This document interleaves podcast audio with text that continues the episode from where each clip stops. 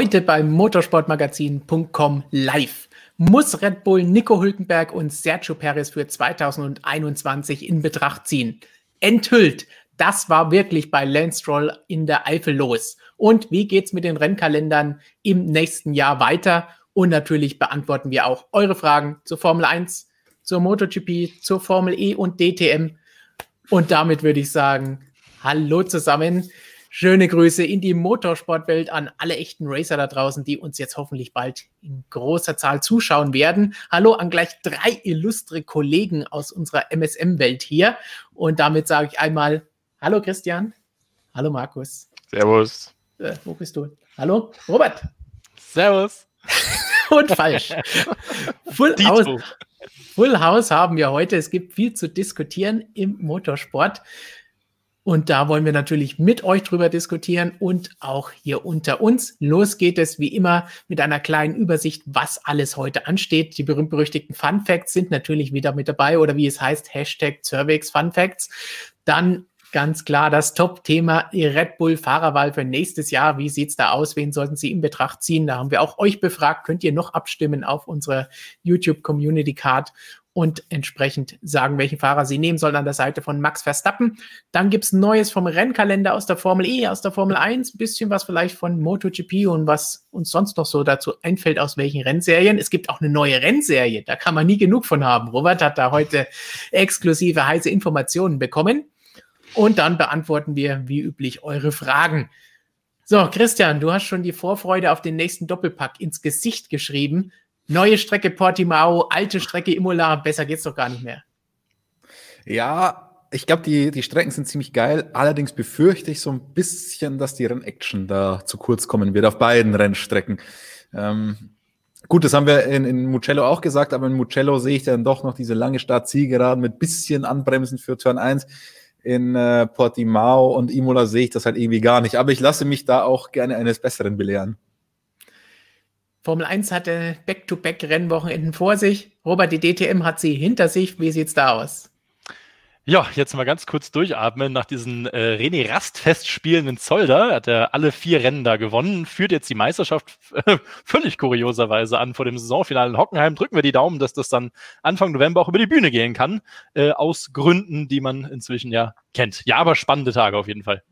Auf die Gründe kommen wir bei den Rennkalendern, glaube ich, dann auch noch mal ein bisschen zu sprechen, leider. Markus, du bist noch mitten im Tripleheader drin, das heißt voll im Saft zwischendrin, ein bisschen Rossi-Action hier und da, immer was los. Aber für dich eine ganz andere Frage, die Robert und Christian letzte Woche schon gehört haben, als wir nämlich für unsere Kanalmitglieder hier bei YouTube so ein kleines QA aufgenommen haben. Da kam eine Frage, dass du und Christian einen Gentest machen sollt, um zu beweisen, dass ihr ein und dieselbe Person seid. Was sagst du dazu? Äh, ich würde sagen, für uns wäre es mal eher besser, einen Psychotest zu machen, wenn man uns zweimal so abseits der Kamera erlebt. Also ich glaube, im Verwandtschaftsverhältnis können wir ausschließen.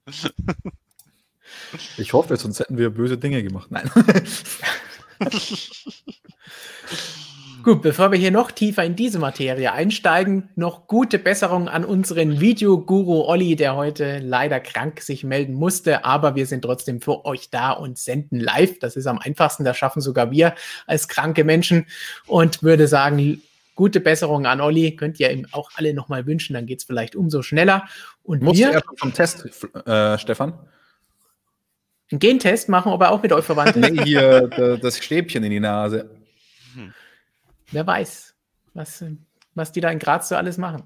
Bei 500 Likes ist Olli wieder gesund. Nur so das ist aber eine sehr geringe Zahl, muss ich jetzt hier noch mit dazu sagen. 5000 wollte ich sagen, sorry. Ah. Haut ein paar Superchats raus, damit wir ihm ein Klassezimmer besorgen können im Krankenhaus. Das ist schon im Krankenhaus. Wie nennt man das in Österreich? Klassezimmer? Ja, also quasi so eine, wenn du eine Zusatzversicherung hast, dann kannst du ein mhm. Klassezimmer bekommen, du bist dann nur zu zweit statt zu sechst oder so. Also quasi wie so ein Privatpatient dann. Genau, genau. So ein richtig klasse Zimmer halt. Klasse In Österreich ist man dann klasse. Gibt es da auch Sessel drin? Weil, weil, wenn du in weil wenn du in Österreich klasse sagst, dann macht sich nämlich besonders beliebt. Das ist aber ein klasse Zimmer. Bevor wir hier noch weiter in österreichische Abgründe hineindriften, würde ich sagen, geht es zu unserer allseits beliebten Fun Facts Rubrik. Und da kann kein anderer beginnen als Markus, der tatsächlich ja. auch einen Fun Fact auf Lager hat. Ich habe heute ein ganzes Konvolut an Fun Facts gesammelt, die sich aber alle um denselben Themenkomplex drehen. Der eine oder andere hat es vielleicht sogar mitbekommen an diesem vergangenen Wochenende MotoGP in Aragon zu Gast und äh, Marc Marquez ist ja schon die ganze Saison eigentlich außer Gefecht und Valentino Rossi aufgrund eines positiven Corona-Tests ebenfalls nicht startberechtigt. Somit stand an diesem Wochenende in der MotoGP kein einziger Fahrer, der schon mal Weltmeister war in der Königsklasse, in der Startaufstellung. Das gab es zum letzten Mal vor 21 Jahren, im vorletzten Saisonrennen 1999, der Rio Grand Prix war das damals. Äh, da war das das letzte Mal der Fall, denn da hat sich Alex Crivier zum Weltmeister gekrönt und somit hatten wir dann im nächsten Rennen wieder einen Weltmeister und seitdem war das 20 Jahre lang immer der Fall, dass wir einen Weltmeister in der Startaufstellung hatten. Vergangenes Wochenende nicht, dieses Wochenende auch nicht, weil Valentino Rossi und Marc Marquez weiterhin nicht dabei sind. Und ganz spannend, es gibt auch nur einen einzigen Vize-Weltmeister in der Startaufstellung und das ist Andrea Dovizioso, der die letzten drei Jahre Vize-Weltmeister war, jedes Mal hinter Marc Marquez.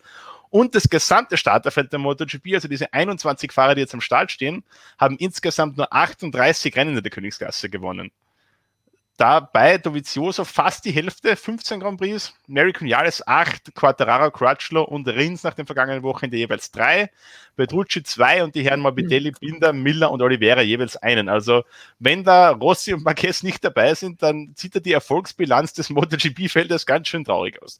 Das ist, sind meine Fun Facts für diese Woche. Gut, dann müssen wir für dich natürlich noch einmal vom Professor Dr. Racer die Nachfrage machen. Was macht dein Haxen? Alles gut soweit, danke. Der macht im Moment in erster Linie äh, Physiotherapie, äh, aber läuft alles sehr gut. Meine Physiotherapeutin Uschi, Shoutout an dieser Stelle, ist sehr zufrieden und damit bin ich das auch. Das klingt auf jeden Fall positiv, können wir uns nur anschließen.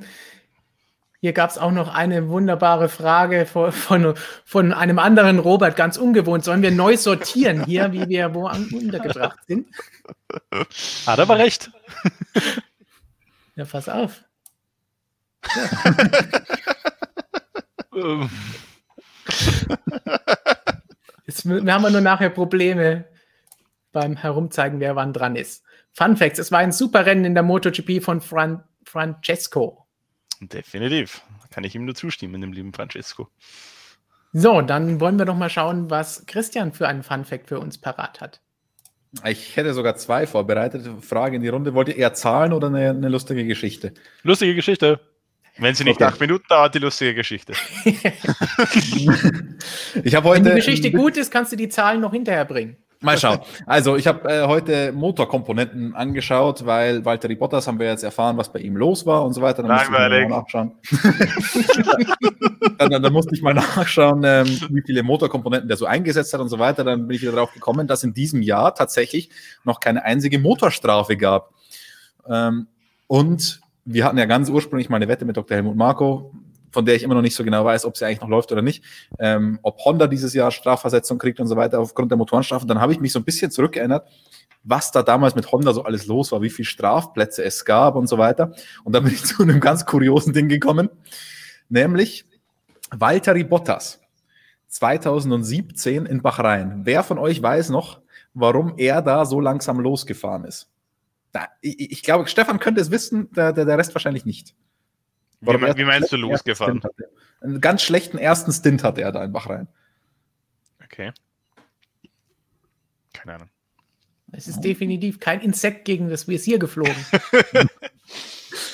Das ist nämlich auch eine der, der besten Rennfahrerausreden, respektive wir haben ja danach die Bestätigung bekommen.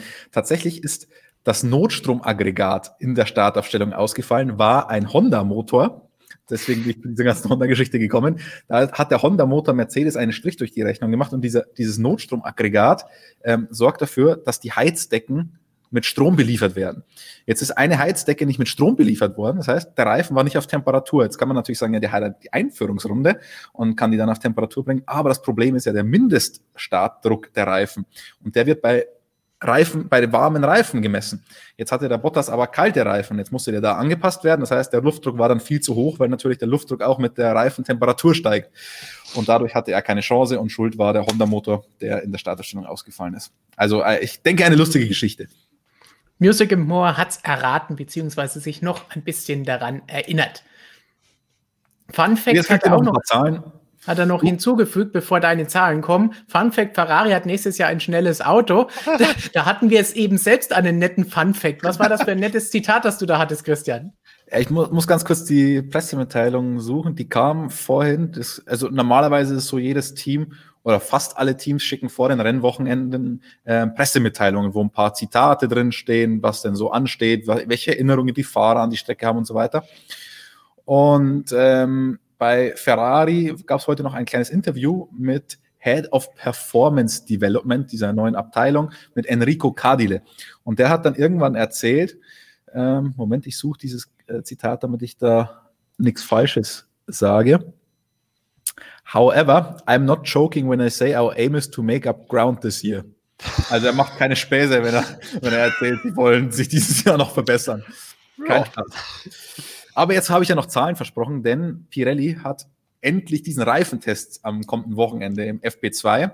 Markus äh, stellt schon fest, meine Fun Facts fangen immer grandios an oder Motorkomponenten, Reifentests. Also wie, ähm, die, genau wie das, du das anteaserst, das ist ganz großes Kino. Genau deswegen hast du diese ähm, Rubrik mal erfunden.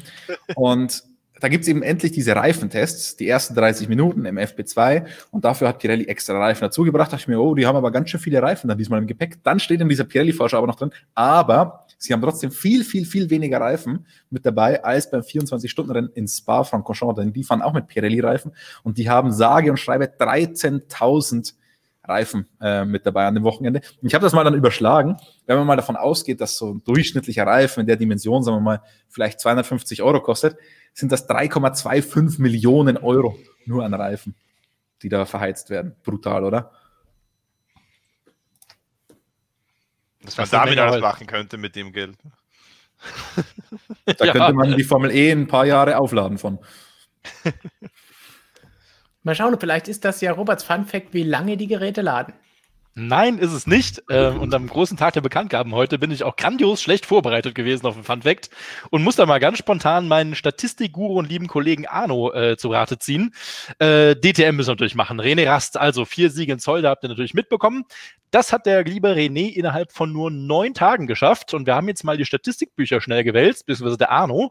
Und wir haben herausgefunden, äh, seit der Gründung der DTM 1984 hat es das noch niemals gegeben zuvor, dass ein Fahrer schafft, vier Rennen innerhalb von nur neun Tagen zu gewinnen. Also da nochmal herzlichen Glückwunsch an René Rast. Ähm, der hält in dieser Statistik übrigens auch den zweiten Platz. 2018 hat er es geschafft, ähm, vom Nürburgring bis Spielberg innerhalb von 16 Tagen vier Rennen zu gewinnen, damals aber knapp nicht Meister geworden, wissen der Gary Paffett im Ausstiegsjahr von Mercedes den letzten Titel geholt für die Stuttgarter. Und äh, jetzt, wer es noch ein bisschen freakiger haben will, denn das war ja alles noch relativ easy, tatsächlich hat es mal Nicola Larini 1993 geschafft, innerhalb von 18 Tagen auch vier Siege zu holen. Und zwar zwischen dem Nürburgring und Norrisring. Damals noch andere Formate, wisst ihr. Aber das sind mal so die Top 3 der Schnellsieger, habe ich mir mal schnell hier äh, irgendwo her rausgeleiert.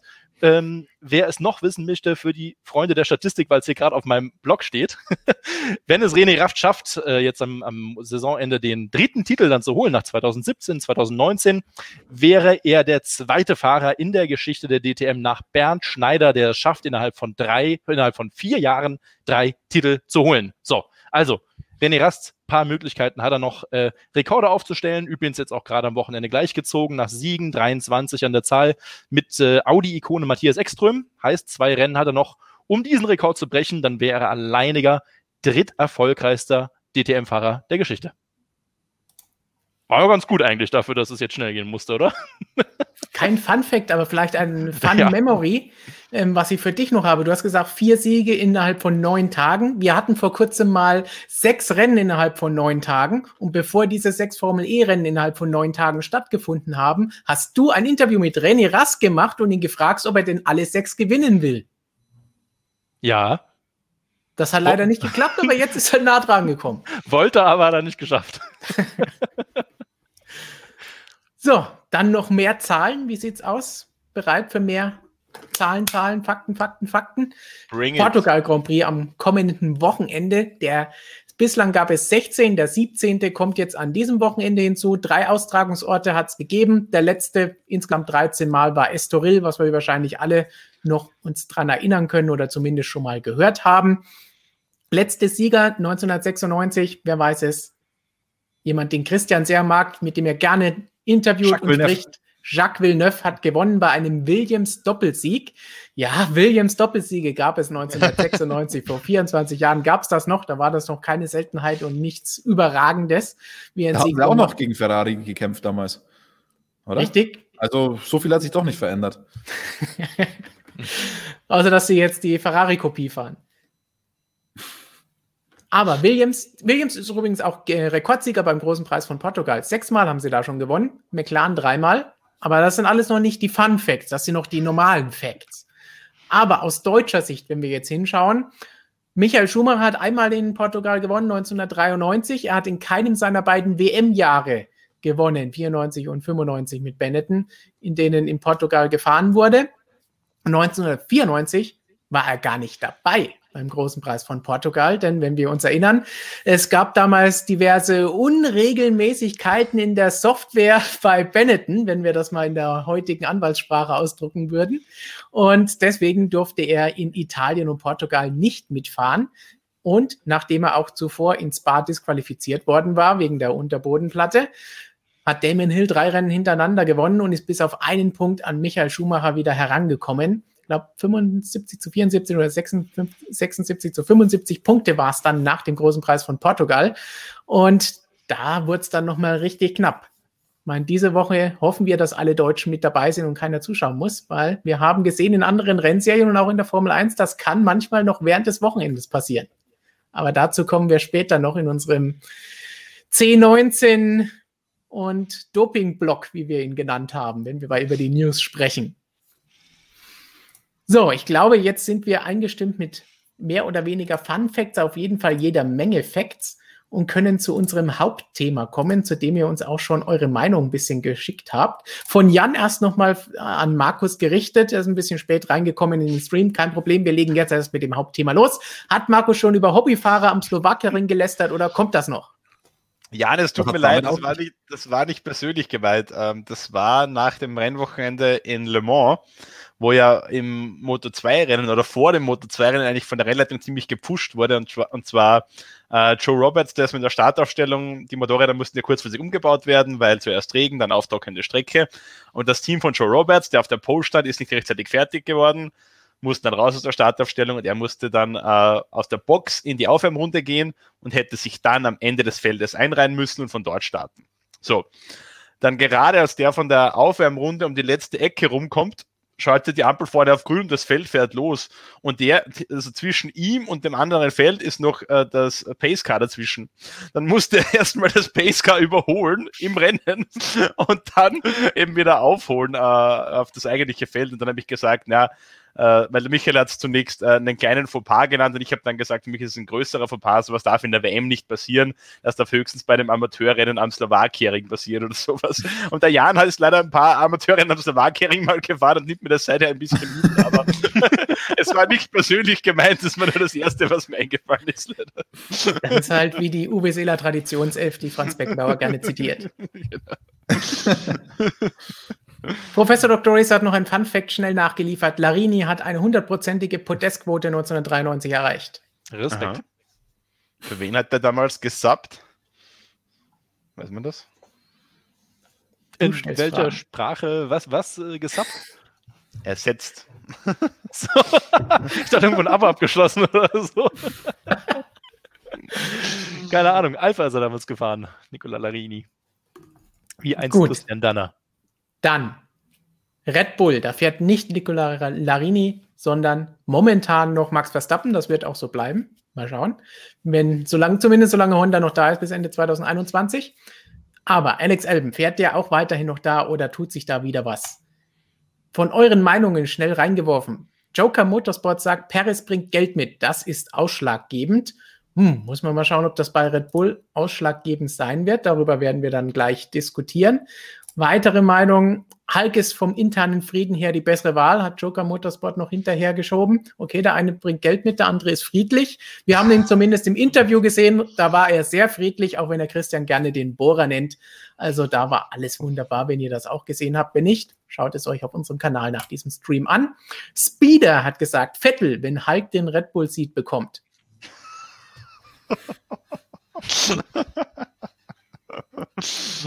Und Tom Forster, ich schätze, es wird eher Paris, weil er einfach noch drei Jahre jünger ist und Geld mitbringt. Vom Speed her sind beide ungefähr gleich auf, würde ich sagen. So, das würde ich jetzt erstmal als Überblick anschauen, was ihr dazu sagt. Jetzt wollen wir natürlich, was haben wir hier noch von Rohr? Wird Hulk 2020 mehr WM-Punkte holen als Vettel? Uh, das ist eine Frage, die wir nachher auf jeden Fall uns noch anschauen müssen. Und Professor Dr. Racer meint in der Formel 1 natürlich nicht in der DTM, Robert. Das dachte ich mir, ja. So, okay. Ich habe mich nur gefreut, dass mal jemand hier was zu Nicola, Nicola Larini fragt. Den hätte ich dann gerne mit bei Red Bull. ist irgendwo falsch abgebogen. Also. Gut, dann kommen wir zu Red Bull. Wie gesagt, wir sprechen gleich über die Kandidaten, die wir haben. Die sind relativ einfach.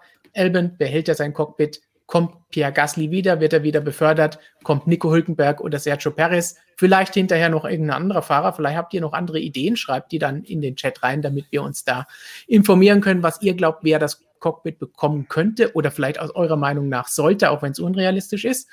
Aber vorher müssen wir vielleicht darüber sprechen, wie es bei Red Bull allgemein aussieht. Denn da haben sie ja doch zuletzt sehr daran gehangen, dieses Junior-Team hochzuziehen und zu sagen, wir setzen auf unseren Nachwuchs. Dafür haben wir das. Dafür haben wir früher Toro Rosso slash jetzt Alpha Tauri. Und dafür haben wir das große Junior-Team, das in Formel 3, Formel 4, in allen möglichen Rennserien junge Nachwuchstalente hochzieht mit einem recht rigorosen Auswahlverfahren und dann entsprechend auch mit dem Ziel in die Formel 1 zu bringen.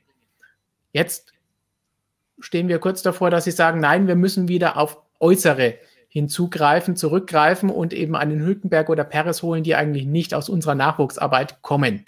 Ist das eine gute Geschichte, wenn Sie das machen, oder sollten Sie lieber bei Ihrer Meinung, bei Ihrer Philosophie bleiben und das Ganze so fortsetzen, wie Sie es gewohnt sind? In der Vergangenheit muss man sagen, ganz am Anfang hatten Sie mit David Coulthard und Mark Webber natürlich immer eine feste Größe im Team, die nicht aus ihrem eigenen Nachwuchs gekommen ist, was das damals auch in der Form noch nicht gab oder nicht lange genug gab.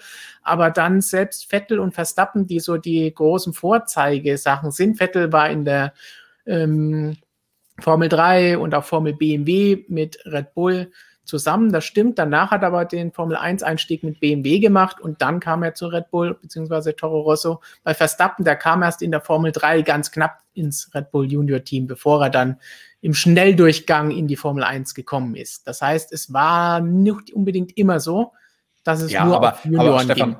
Ab, ab wann äh, zählst du dann jemanden als, als 100% Red Bull? Äh, wenn, wenn der das erste Mal im Kart sitzt und, und, und dann gleich in das Programm reinkommt, also ich würde sagen, Vettel und, und ähm, Verstappen würde ich schon, also vor allem bei Verstappen, den würde ich schon zu 100% Red Bull nennen, weil der ist ja, glaube ich, nur dieses eine Jahr Formel 3 gefahren, davor überhaupt noch nicht Formel und dann gleich als, als Red Bull-Fahrer. Ähm, von dem her, ich meine, viel früher da müsstest du schon irgendwie zu ehemaligen Rennfahrern hingehen und fragen, hast du vorher in nächster Zeit Nachwuchs zu bekommen? Ähm, hat der Nachwuchs dann vielleicht Lust auf, auf mein Nachwuchsprogramm? Deswegen, also Verstappen zu einfach, zähle ich zu 100 Prozent äh, als Red Bull Junior und Vettel, ja klar, da war so ein bisschen Mischmasch mit, mit BMW, aber letztlich würde ich mal sagen, hat dann Red Bull das Rennen gewonnen bei ihm. Oder, also bei Coulthard und, und Weber, okay, klar, aber die zwei, die sind für mich Red Bull Jungs. So, jetzt zurück zur Philosophie. Sollten Sie daran festhalten oder ist es in Ordnung, auch jemand anderen reinzuholen? Robert. Also grundsätzlich bin ich ein Fan davon, von Nachwuchskonzepten im Motorsport, denn offensichtlich brauchst du ja genug Geld, um irgendwie diese ganzen Wege da beschreiten zu können durch die unterschiedlichen Nachwuchsformelserien, die ja doch ein paar Millionen Euro kosten, wie wir auch, glaube ich, im letzten Interview mit Lirim Zendelli äh, von Christian gesehen haben. Also da ist schon eine Menge Geld äh, vonnöten, das offenbar nicht mehr so ganz, zumindest in Deutschland, aus der Automobilindustrie kommt. Äh, da hätte ich mir ein bisschen mehr gewünscht. Von daher erstmal grundsätzlich Hut ab an Red Bull, die noch dran anknüpfen. Ähm, ansonsten, ja, weiß ich nicht. Also ich bin schon ja, von der Idee her bin ich schon Fan davon, wenn man ein Nachwuchsteam hat oder junge Rennfahrer aus aller Welt äh, durch die Nachwuchsklassen durch ausbildet und dann wirklich auch die Chance gibt, äh, sie ins Formel 1 Auto zu setzen und nicht irgendwie dann vorher eine andere Rennserie abzuschieben. Finde ich schon gut. Am Ende des Tages muss man aber auch sagen, über allem steht halt auch der Erfolg. Und wenn ich einen erfolgreichen, guten Rennfahrer bekommen kann zu einem fairen Preis, der vielleicht noch was mitbringt, ja, dann muss man es halt überlegen. Also dann kann man auch überlegen, von seinem ursprünglichen Konzept mal vielleicht abzuweichen. Das muss ja keine Lebensentscheidung sein. Ähm, ich glaube, das kommt immer sehr auf die Umstände an, um es mal so allgemein zu halten. Markus, wie siehst du das? Wie sieht es mit MotoGP-Nachwuchsprogrammen aus? Setzt das jemand so krass um? Ja, also würde ich schon sagen. Also gerade KTM hat es in den letzten Jahren wirklich vorexerziert, äh, wo man echt von der Moto 3 über die Moto 2 in die MotoGP so einen Weg gebaut hat. Äh, der Rookies Cup darunter noch, der wird auch schon äh, von KTM-Motorrädern, KTM-Motorrädern beliefert. Also da wird das schon so, so vorexerziert. Sind aber auch eigentlich die einzigen, die das wirklich so knallhart durchziehen. Ähm, zu der Thematik jetzt bei Red Bull würde ich sagen, ich finde, es ist beides legitim. Ähm, einen routinierteren Fahrer zu nehmen oder jemanden aus dem eigenen Nachwuchs. Nur bin ich der Meinung, äh, Red Bull ist doch ein Spitzenteam. Äh, und da muss es der Anspruch sein, wenn man keinen jungen Fahrer hat, wenn man einen älteren Fahrer nimmt, dann muss der auch wirklich ein Spitzenpilot sein. Also so wie man es in der Vergangenheit hatte mit Fahrerpaarungen wie Vettel Ricciardo oder Verstappen Ricciardo, da finde ich, kann man sagen, das sind jeweils zwei Top-Fahrer. Und da jetzt äh, eben, wie es da jetzt angesprochen wird, äh, einen Perez oder einen Hülkenberg sicher beides wirklich gute Formel 1-Fahrer, aber für mich eben nicht auf diesem absoluten Top-Level. Und dann würde ich es eher sinnvoller finden, äh, da irgendwie einen Jungen zum Zug kommen zu lassen, weil ich glaube, die ganz großen Erfolge, sind wir uns, glaube ich, alle einig, wird man jetzt weder mit einem Hülkenberg noch mit einem Perez einfahren. Uh, harte Worte. Aber, aber da kommen wir ja gleich drauf, wenn wir auf die Fahrer einzeln zugehen. Christian? Die Frage ist natürlich die ganz großen Erfolge. Naja, die ganz großen Erfolge, wenn man ehrlich ist, die, für die braucht Red Bull niemanden. Für die ganz großen Erfolge hat man eben den Verstappen. Und das war auch immer die, der Rechtfertigungsgrund, wenn es beim zweiten Fahrer nicht so geklappt hat, wieso man trotzdem an ihm festgehalten hat. Zu sagen, ja, wir brauchen ja nur jemanden, der für uns Punkte holt, der vielleicht mal den Verstappen den Rücken frei hält. Aber der Verstappen ist gesetzt als Nummer eins. Das Problem ist nur, dass die zweiten Fahrer neben Verstappen so abstinken, dass die nicht diese drei Zehntel dahinter sind, von denen Dr. Marco jetzt gesprochen hat, dass es keinen gibt, der nur an drei Zehntel an den Verstappen rankommt, sondern die waren halt mindestens eine halbe Sekunde, irgendwas zwischen 0,5 und einer Sekunde entfernt. Und das war halt viel, viel, viel, viel, viel zu viel. Und da ist jetzt die große Frage, braucht Red Bull jemanden, einen vielleicht erfahrenen Piloten, der eben dann regelmäßig schon zumindest an die drei Zehntel an Verstappen rankommt. Und das haben Gasly und Albon jetzt erwiesenermaßen nicht geschafft und wirklich überhaupt nicht geschafft. Die waren nicht mal an ihren besten Tagen ein Dreizehntel dran. Gut, ich glaube, Gasly hat es einmal im Qualifying geschafft in Japan, aber sonst im Durchschnitt 0,5 bis eine Sekunde weg. Und das kann sich meiner Meinung nach ein Top-Team nicht erlauben. Red Bull tritt jedes Jahr an mit ähm, dem Ziel, Mercedes zu schlagen, Weltmeister zu werden. Und dann nach drei Rennen müssen wir jedes Mal leider feststellen, okay, Mercedes ist mal wieder zu stark. Aber jetzt stellen wir uns doch mal, und deswegen ist es relativ egal, wo dieser zweite Fahrer ist, vor allem wenn Ferrari so schlecht ist wie jetzt. Aber stellen wir uns doch mal vor, Red Bull hat wirklich eine reelle Chance. Der Verstappen würde da richtig um die WM mitfahren. Und dann hätte der nur absolut keine Chance, weil er keine Mitstreiter hat. Weil Mercedes Strategien da vorne spielen kann mit zwei Fahrern. Red Bull ist immer im, im Nachsehen bei der Strategie, die können nie jemanden Schachmatt setzen im Rennen, weil die nie einen zweiten Fahrer haben, mit dem sie Mercedes noch unter Druck setzen können, zusätzlich zu Verstappen.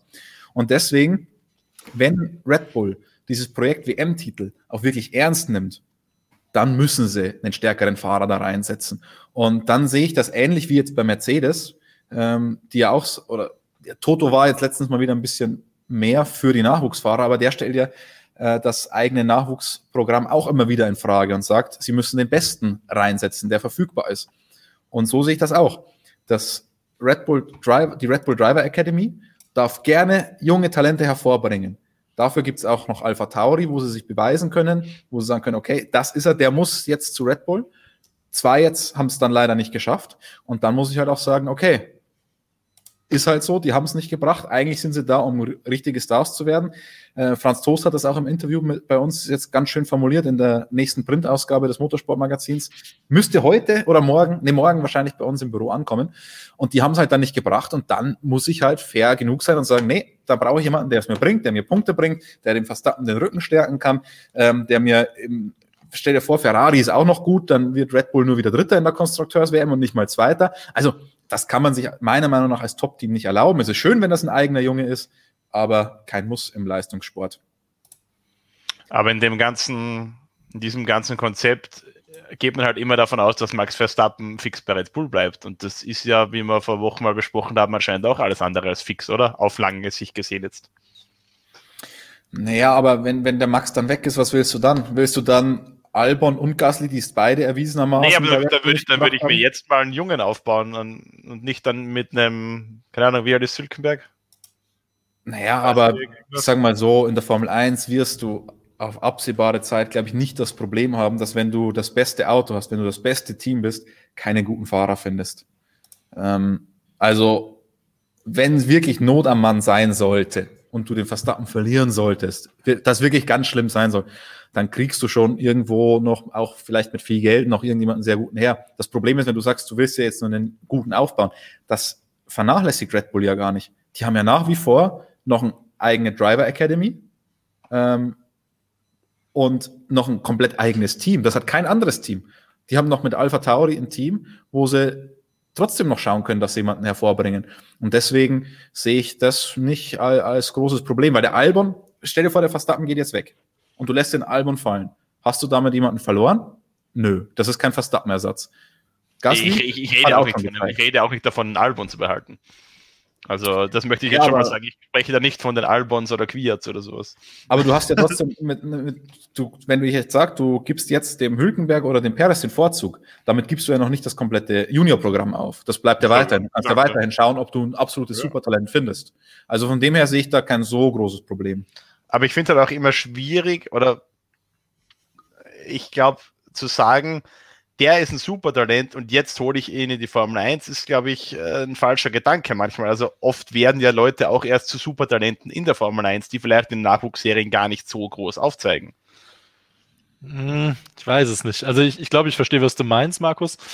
Aber ich denke, gerade im Formelsport sieht man doch relativ schnell schon ab der, naja, damals war es noch die Formel 3 Euro Series, ist das so die FIA Formel 3, Formel 2 und Co., wer da wirklich was kann und wer halt so drei, vier, fünf Jahre braucht, um dann vielleicht eben Formel 1 äh, Niveau zu erhalten. Also ich glaube, ich glaube, durch dieses ganze Scouting, was ja schon ab dem Kartbereich da schon anfängt inzwischen, weil man sich wie im Fußball schnell die Talente sichern muss, ähm, glaube ich, kann man schon relativ gut sagen, wer auf Anhieb einschlagen kann. Und das ist ja im Prinzip ein Supertalent, weil danach ist er ein etablierter Fahrer.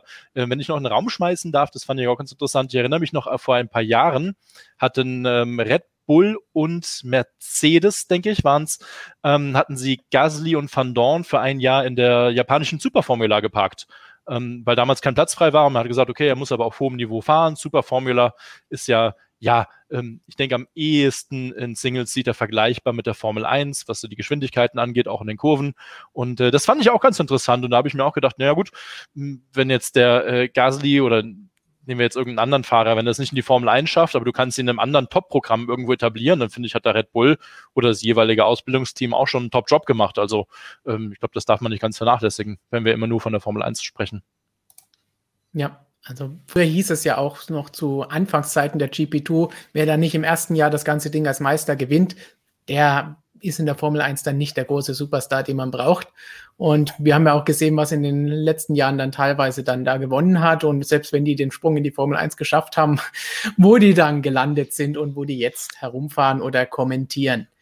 Ich muss ja gestehen, ich bin ja jetzt nicht so tief drinnen in den Formel-Nachwuchsserien, aber wenn ich jetzt aus dem Motorradsport denke, da haben wir zum Beispiel einen Fabio Quattaro, der hat in den unteren Klassen in der WM genau ein Rennen gewonnen.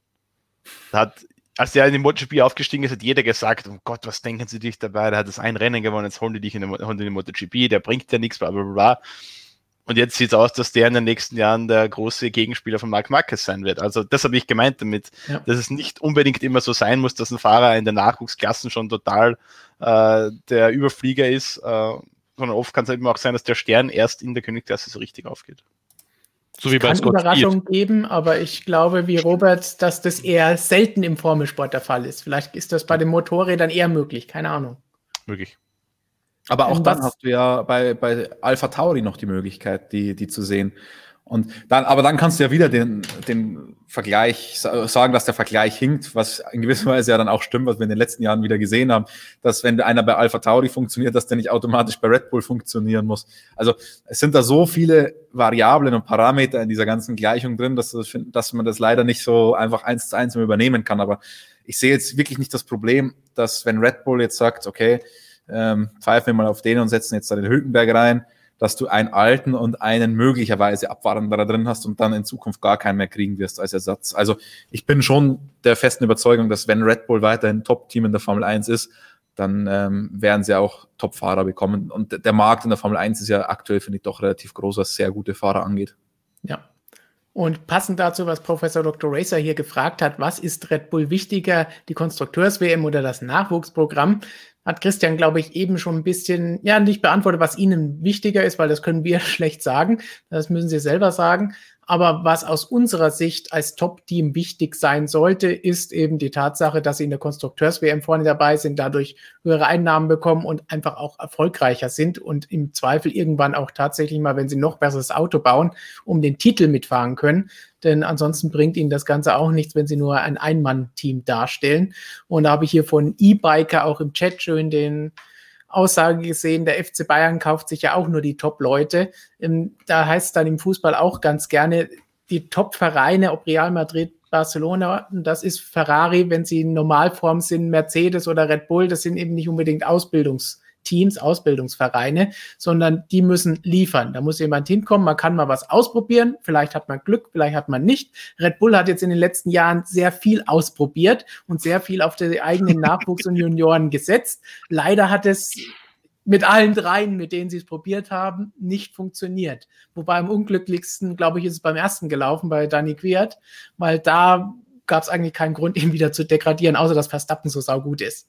Und dadurch hat man ihn so ein bisschen kaputt gemacht. Und die anderen beiden, die hatten guten Einstieg und sind dann wieder ein bisschen abgefallen, weil es eigentlich zu früh war. Und Christian hat eben unser Interview angesprochen mit Franz Toast, das ihr in der neuen Ausgabe lesen könnt.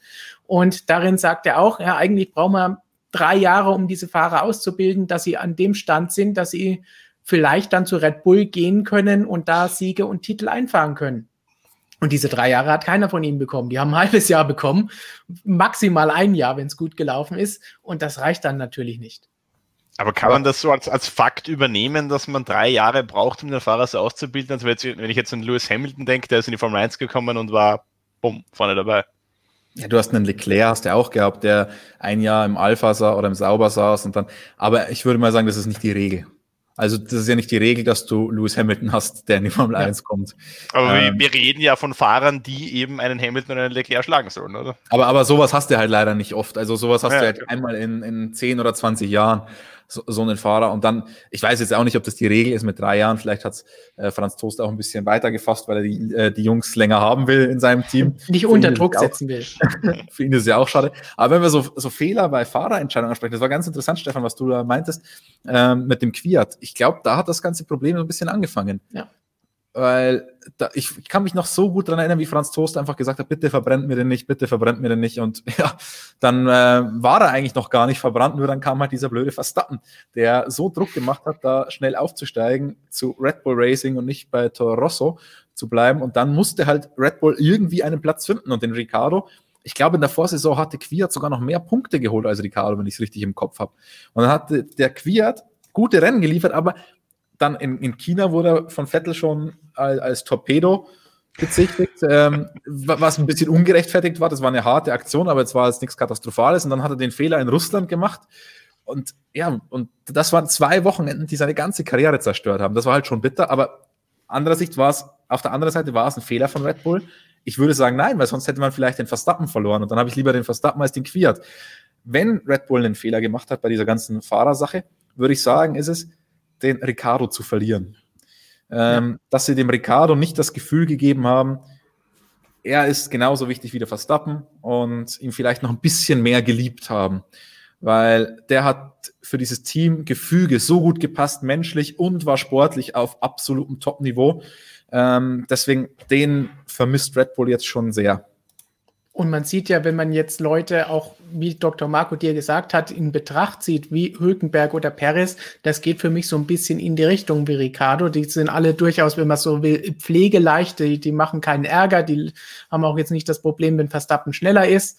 Klar wollen sie selber auch gewinnen und vorne sein, aber es ist jetzt nicht der Weltuntergang, es ist nicht eine Rosberg-Hamilton-Situation und es wird nicht zu irgendwelchen großen Aktionen da kommen und Unfällen gehe ich jetzt mal von aus. Vielleicht erleben wir nächstes Jahr was anderes. Aber sie suchen jetzt genauso jemanden wie Danny, den sie damals verloren haben. Und zwischendrin haben sie jetzt drei versucht und keiner konnte das machen, weil sie einfach noch nicht reif genug dafür waren. Deswegen haben wir jetzt fast schon so ein bisschen die Antwort drauf gegeben, wenn wir jetzt anschauen, Elben, ich glaube, sind wir uns alle einig, wenn ihr sich in den nächsten Rennen nicht supermäßig steigert, ist er nächstes Jahr für uns wieder bei Alpha Tauri und nicht mehr bei Red Bull. Zeigt einfach mal den Daumen rauf und runter im Chat, ob, das zu, ob ihr zustimmt. Also ich sage ganz klar Richtung Alpha Tauri. Was ich würde sagen, ihr? Richtung Alpha Tauri oder ganz raus. Aber Stefan, du weißt schon, wenn, wenn du Alpha Tauri jetzt als das Signal ähm, hernimmst, du weißt schon, dass uns Franz Toast dann wieder sauer ist. Aber du hast das ja jetzt im Interview, könnt ihr auch lesen, geklärt. Er ist zumindest dir bislang nicht sauer. Ja, aber deswegen bin ich vorsichtig mit dem. Ich sag weiter. weiter, genau. Ich sehe auf jeden Fall viel Alpha Tauri im Chat. Professor Dr. Racing möchte ihn sogar zwei Stufen runterstufen. was ist das, Formel 2 bei Arden oder was? Ja. ähm, aber jetzt haben wir die Frage geklärt, ob wir einen anderen haben wollen, aber dann müssen wir noch klären, wen, oder? Genau. Ich meine, Gasly haben wir jetzt durch das, was wir eben gesagt haben, eigentlich auch ausgeschlossen, weil wir gesagt haben, man sollte ihm jetzt auch nochmal die Zeit geben. Er hatte jetzt eine volle Saison Alpha Tauri, aber er muss noch mehr zeigen, auch im nächsten Jahr. Wobei das Gasly-Thema ein sehr interessantes ist. Ich will ja nicht schon wieder Werbung machen für das Printmagazin, aber in diesem Franz Toast-Interview ist auch noch ein ganz kleines Interview mit Pierre Gasly drin über seine Zeit bei Red Bull und äh, wie das alles so lief. Und das ist natürlich schon krass, finde ich, wie der jetzt wieder aufblüht bei Alpha Tauri. Und da ist natürlich jetzt schon die Frage, funktioniert der nur in diesem Team besser? Liegt ihm das Auto besser? Auto kann ich schon äh, sagen, aus dem Interview raus hat er gesagt, nö, weil der Alpha Tauri von diesem Jahr viel vom Red Bull letztes Jahr hat. Die sind sich nicht unähnlich, nur dass der Alpha Tauri weniger Abtrieb hat und deswegen eigentlich schwieriger zu fahren ist. Also daran liegt es nicht. Und er sagt, dass Red Bull auch aus der Situation gelernt hat, wie es mit ihm lief und dass die jetzt schon Sachen geändert haben für Albon. Ähm, und ich würde es irgendwie schon noch mal gerne sehen, ob der, ob der Gasly da jetzt ein anderer wäre. Aber wenn ich Red Bull wäre, würde ich es trotzdem nicht probieren wollen. Aber also ich würde gerne aus Fansicht sehen. Gerade aus dieser Situation jetzt aktuell würde ich sagen, ist das ganz ungünstig, jetzt den nächsten wieder einfach nur rauf und runter zu schieben und dann klappt es wieder nicht. Aber es ist ja nicht ausgeschlossen, wenn er weiter bei Alpha Tauri fährt, dass er dann vielleicht nach einem oder zwei Jahren den Sprung nach oben schafft, wenn er sich wirklich in der Formel 1 etabliert hat bei Alpha Tauri. Denn man muss ja jetzt auch einem Perez oder Hülkenberg keinen endlos langen Vertrag geben. Damit ja, kommen wir zu Perez ein und Rennen Hülkenberg. reicht ja für Hülki, oder? Ein paar Rennen, eigentlich kann man ihn von Rennen zu Rennen verlängern. Das ist ja bei wäre für Red Bull auch nochmal eine interessante Geschichte. Aber zum Beispiel sagt Rudi hier, Hulk soll für Elben bei Red Bull fahren und Perez für Quiert bei Alpha Tauri. Ich glaube, die zweite Variante, dass Perez ins Alpha Tauri-Team kommt, das oder irgendeiner von denen, das glaube ich eher nicht. Ja, wir hatten vor einigen Wochen oder Monaten sogar schon Diskussionen, ob Sebastian Vettel nicht sogar ins Alpha Tauri-Team kommt. Also, Aber der hat zumindest so ein bisschen den Red Bull-Touch. Das stimmt. Das kann ich mir kaum vorstellen. Nee, nee, ich glaube, das werden sie schon noch so äh, da ihre äh, dem Unternehmen nahen Fahrer platzieren oder eben auch ihr Nachwuchsfahrer. Ähm, darf ich mal, bevor wir jetzt über Perez und Hülkenberg dis diskutieren, darf ich mal einen. Äh, Welchen DTM-Fahrer willst du uns andrehen? Nein, nein, nein, nein, nein. Ist doch viel zu gut. Ähm, nein, darf ich mal einen ungewöhnlichen Namen in den Raum schmeißen, der natürlich auch mit dem Team verbunden ist, und zwar ähm, Sebastian Buemi. Ich denke, der ist aktuell Ersatz- und Testfahrer für beide Red Bull-Teams, wenn ich das noch richtig im Kopf habe. Aber ähm, nicht bei allen Rennen, komischerweise. Nicht bei allen Rennen, ja, okay, gut.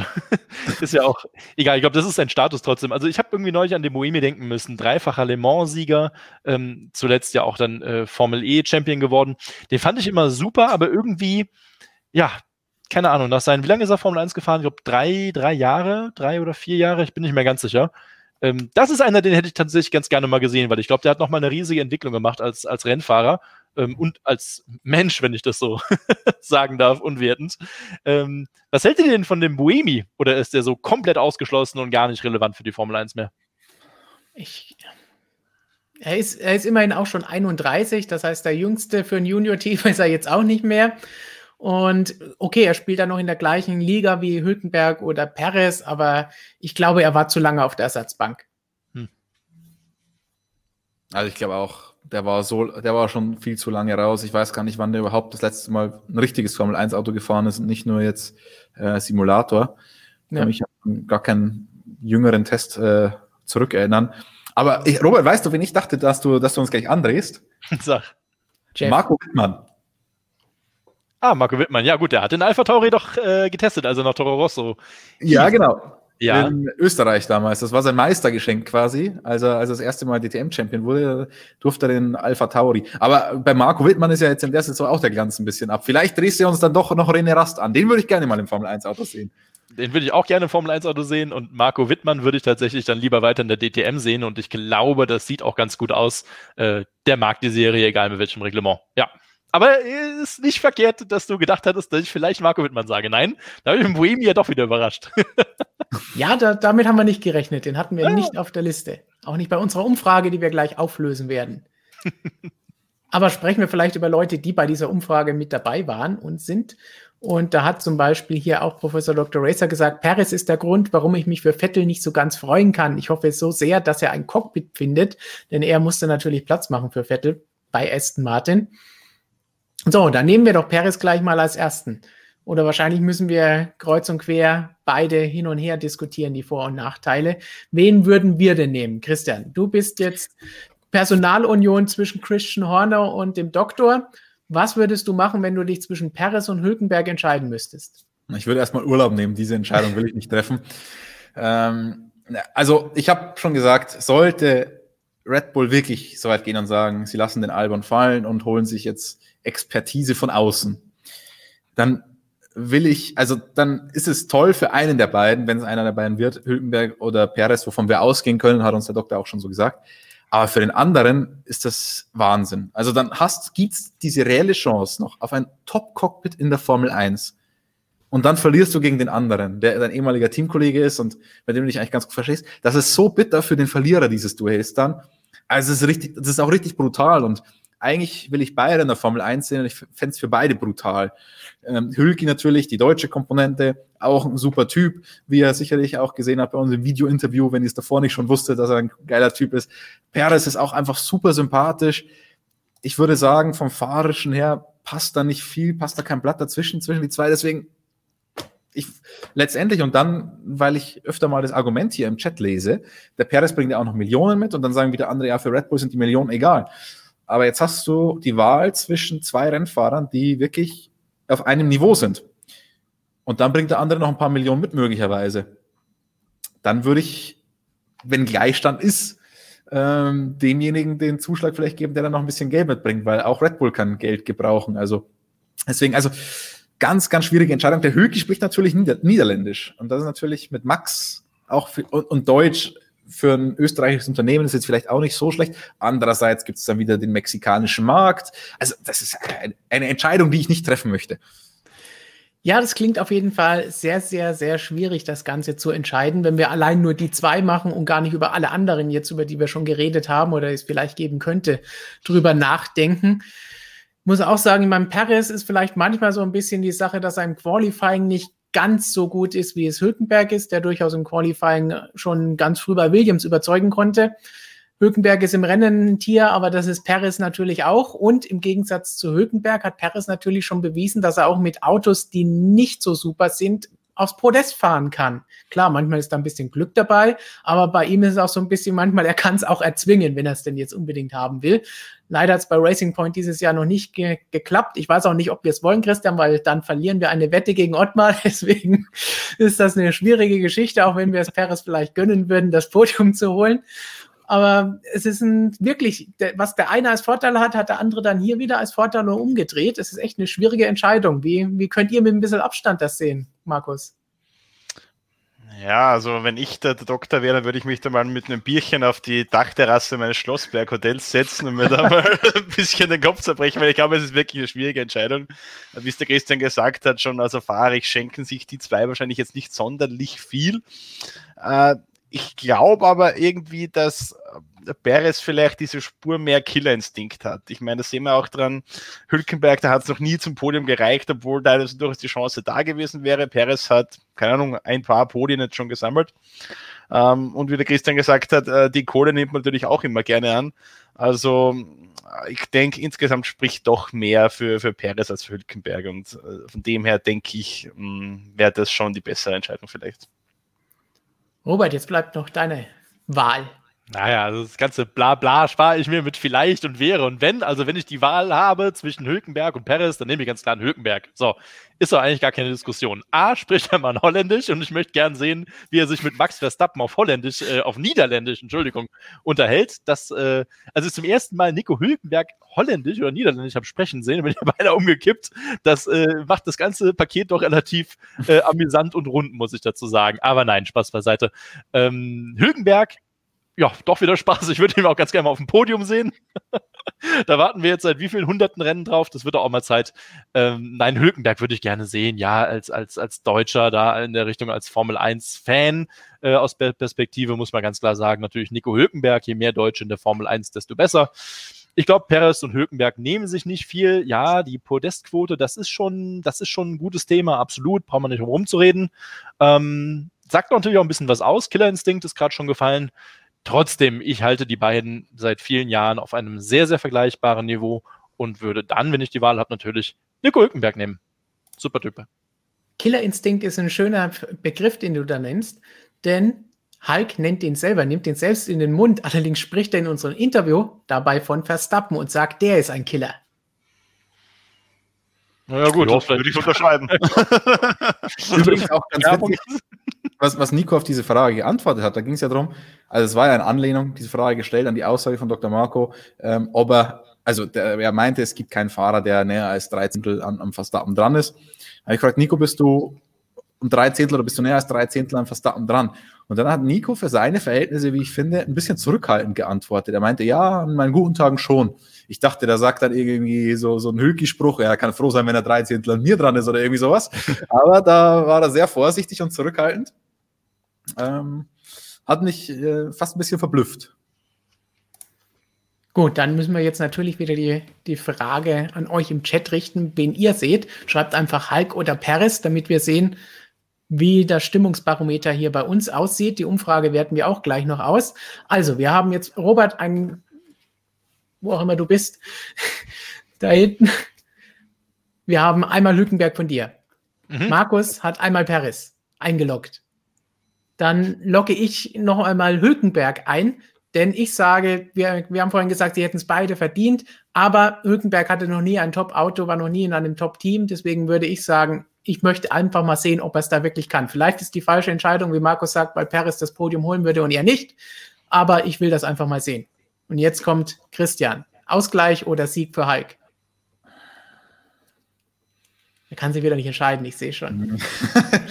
Äh, ja, vor allem hängt es jetzt auch noch an mir so ein bisschen, diese, diese Gesamtsituation. Deswegen, äh, ich nehme den Höki. Uh, 3 Ihr seid ja alle parteiisch. Hat er Glück gehabt. Ein Blick in den Chat ist aber auch recht eindeutig. Hulk, Hulk, Hulk, Hulk, Hulk. Scott Speed ist einmal dazwischen. Das ist ein interessanter Einwurf. Daniel Abt. Robert, wäre für dich eine Variante. Wen würde Daniel Abt engagieren? Der Film? Der spricht unsere Sprache, dazu sage ich ja nichts. Hulk, Hulk, Hulk, Hulk, Hulk, Maldonado, Perez ganz, ganz wenig. Also Hülkenberg gewinnt ganz klar. Raganutan haben wir auch einmal als Vorschlag. Mal schauen. Christian, Christian Clean. Wir, wir, machen Lobbyarbeit, da kann sich da schon was für kaufen. Ferdinand von Habsburg. Uh, Robert, da haben wir doch letzte Woche erst drüber gesprochen und dann was für eine Pole Position am Wochenende. Kimi Räikkönen lese ich, ja, das ist nicht so der Fall. Ich würde sagen, ganz klares Votum. Nico Rosberg wird einmal vorgeschlagen. Dazu kann ich, natürlich nur, natürlich nur eins sagen. Jetzt werden nur noch Namen, die jeder kennt, gesagt. Naja, es gab schon genug äh, Red Bull Junioren in den vergangenen Jahren. Wenn ich überlege, wer mir alles über die Füße gelaufen ist in DTM und Formel E, von Dani ja. Roncadella über Antonio Felix da Costa, da waren auch schon ein paar gute dabei, ne? Aber auch ein paar äh, nicht so gute, so Wir haben Scott Speed schon genannt. Scott Speed. Ich habe noch Fun Fact, wie der portugiesische Regierungschef heißt. Antonio Felix da Costa? Ja, streich ein bisschen was aus dem Namen und das passt. Ich glaube, er heißt Antonio Costa. So, dann, nachdem wir im Chat eindeutig, Sebastian Vettel wird da jetzt genannt, Kevin Magnussen, okay, jetzt wird's wild. Schauen wir doch lieber auf unsere Umfrage, was ihr da gesagt habt. Wer soll 2021 neben Max Verstappen für Red Bull fahren? Das ist, würde ich mal sagen, ein deutliches Votum. 2% Alexander Albin, 2% ein anderer Fahrer, 3% Pierre Gasly, 5% Sergio Perez, 88% Nico Hülkenberg. Ja, zweieinhalbtausend Stimmen können nicht irren, ne? Ging auch schnell. Können definitiv, vielleicht können wir das auch nochmal an den Doktor schicken, so als Petition. Im Internet gibt es immer Petitionen für alles, was man so haben will oder auch nicht mehr haben will. Würde ich sagen, hat Hulk jetzt hiermit deutlich gewonnen. Zumindest. Ja, und äh, was sagen die Umfragewerte in Mexiko? Das wollte ich sagen, zumindest in Deutschland. Wenn wir jetzt ein mexikanisches Magazin wären, dann hättest du diesen mexikanischen Bart wieder, den wir schon mal gezeigt haben, und es würde alles anders aussehen. Gut, Just aber damit ganz also, klares Votum für Nico Hülkenberg. Damit könnten wir könnten mit beiden leben, müssen mit beiden leben, aber ich glaube, auch Markus würde es verkraften. Ja, natürlich. Also ich, ich mag ja auch Nico Hülkenberg gerne. Ich, wie gesagt, ich schätze ihn auch als einen wirklich guten Formel 1-Fahrer rein. Aber wenn ich so den, die Entscheidung treffen müsste, dann würde ich Perez nehmen. Und der Markus will nur den Christian Clean haben im Cockpit, den ehemaligen Red Bull Junioren. Der sagt, Nein, ich will, nicht zu sagen. Ich will Ferdinand von Habsburg haben. Ja, okay. Der heißt jetzt übrigens noch Ferdinand Habsburg. Wir haben das von ja, weil, Weißt du, warum das so ist? Das wirst du mir bestimmt sagen können. Das weiß ich tatsächlich nicht. Nee. Nämlich ein Funfact. Ah, ich weiß nämlich, in Österreich seit äh, dem Ende der Monarchie ein Verbot gibt, derartige Adelsnamen äh, zu tragen, also das von Habsburg. Das war, darf, darf das in Österreich nicht. Hätte man über letztes Jahr sagen müssen, denn da sollte er, glaube ich, explizit noch von Habsburg genannt werden, obwohl ich mir das persönlich immer gespart habe. Also im Ausland darf er den Namen ja tragen, nur in Ach Österreich so. darf er das eben nicht. Also am Red Bull Ring hieß er dann anders. Wahrscheinlich. ja. Deswegen fährt die DTM nämlich nicht mal am Red Bull Ring. Das ist nämlich jetzt revealed. Gibt es Entry-Lists in, in, der DTM oder so, wo es dann immer drinsteht, wie die, welche Fahrer am Wochenende im Einsatz sind? Das wäre witzig, die anzuschauen, wenn der tatsächlich dann bei internationalen Rennen von Habsburg heißt und dann in Österreich nur noch Habsburg. Auf jeden Fall werde ich es jetzt mal machen, ja. Es gibt tatsächlich auch, auch in der DTM gibt es Starterlisten, ja. Weißt du eigentlich alle, alle Vornamen von Ferdinand Habsburg auswendig, Robert? Ähm, wenn ich jetzt in der Lage wäre, nebenbei Wikipedia zu öffnen, dann ich das. aber da ich ja IEL spiele, nein, kann ich nicht. Du kannst es bestimmt, oder? Nee, aber ich, kann's, ich kann schnell nachschauen, weil ich habe mich da schon mal königlich drüber amüsiert, muss ich sagen. Irgendwo königlich? Snovomir Solvo ist noch irgendwo im Namen drin, meine ich. Ferdinand, ja, Svonomir, Maria, Baltus, Kies, Michael, Otto, Antal, Barnam, Leonhard, Habsburg, Lothringen. Und dann darf er noch ein paar so schöne Adels, Adelstitel führen, irgendwie Kronprinz von Dalmatien oder irgendwie so. Also, ja, viel Spaß, wenn du da irgendwie ein Visum für die USA beantragen musst. aber, nur, aber nur in Dalmatien. Red wieder nicht.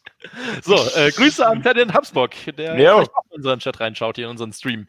Ich grüße ihn Ferdinand von Habsburg. Vielleicht zurück zum Thema Formel 1 von den DTM-Fahrernamen. Moritz hat gefragt, seht ihr Zunoda schon als gesetzt im Alpha Tauri? Story. Das passt zu diesem ganzen Red Bull-Komplex, denn wir haben jetzt gesagt, wir, wir haben, behalten Gasly und schieben Elben zurück, dann wäre für ihn ja kein Platz mehr.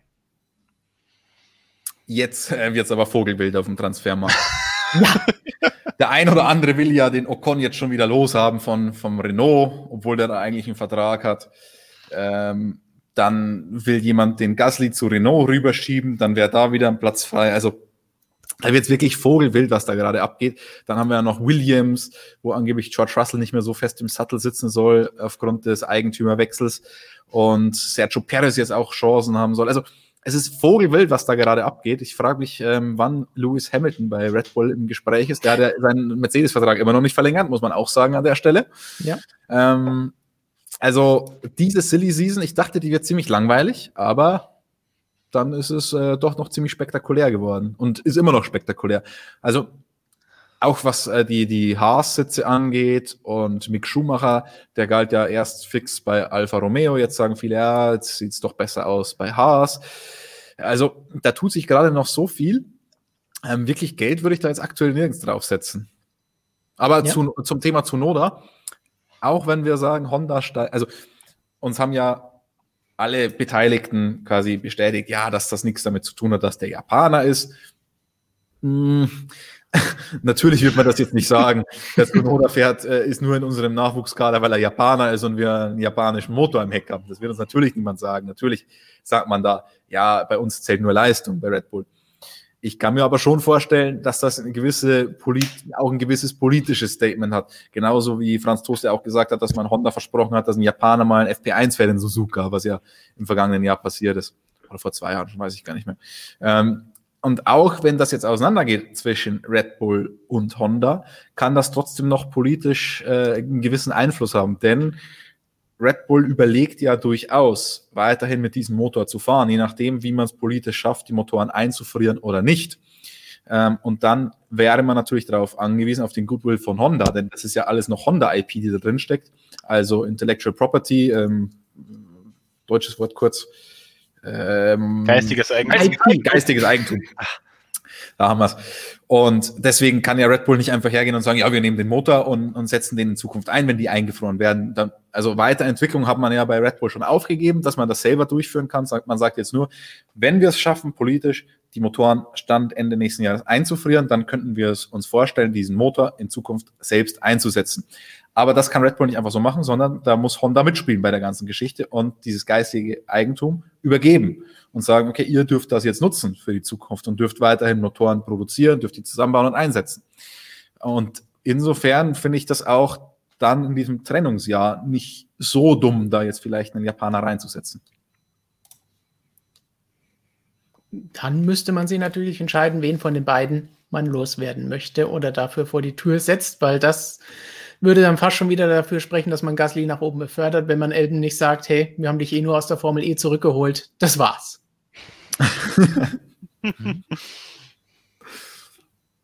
Und wenn wir schon von anderen Rennserien sprechen, Kessemark hat noch eingeworfen vorhin. Der einzige DTM-Fahrer, der für ihn in, in, der Formel 1 in Frage kommt, ist Nico Müller.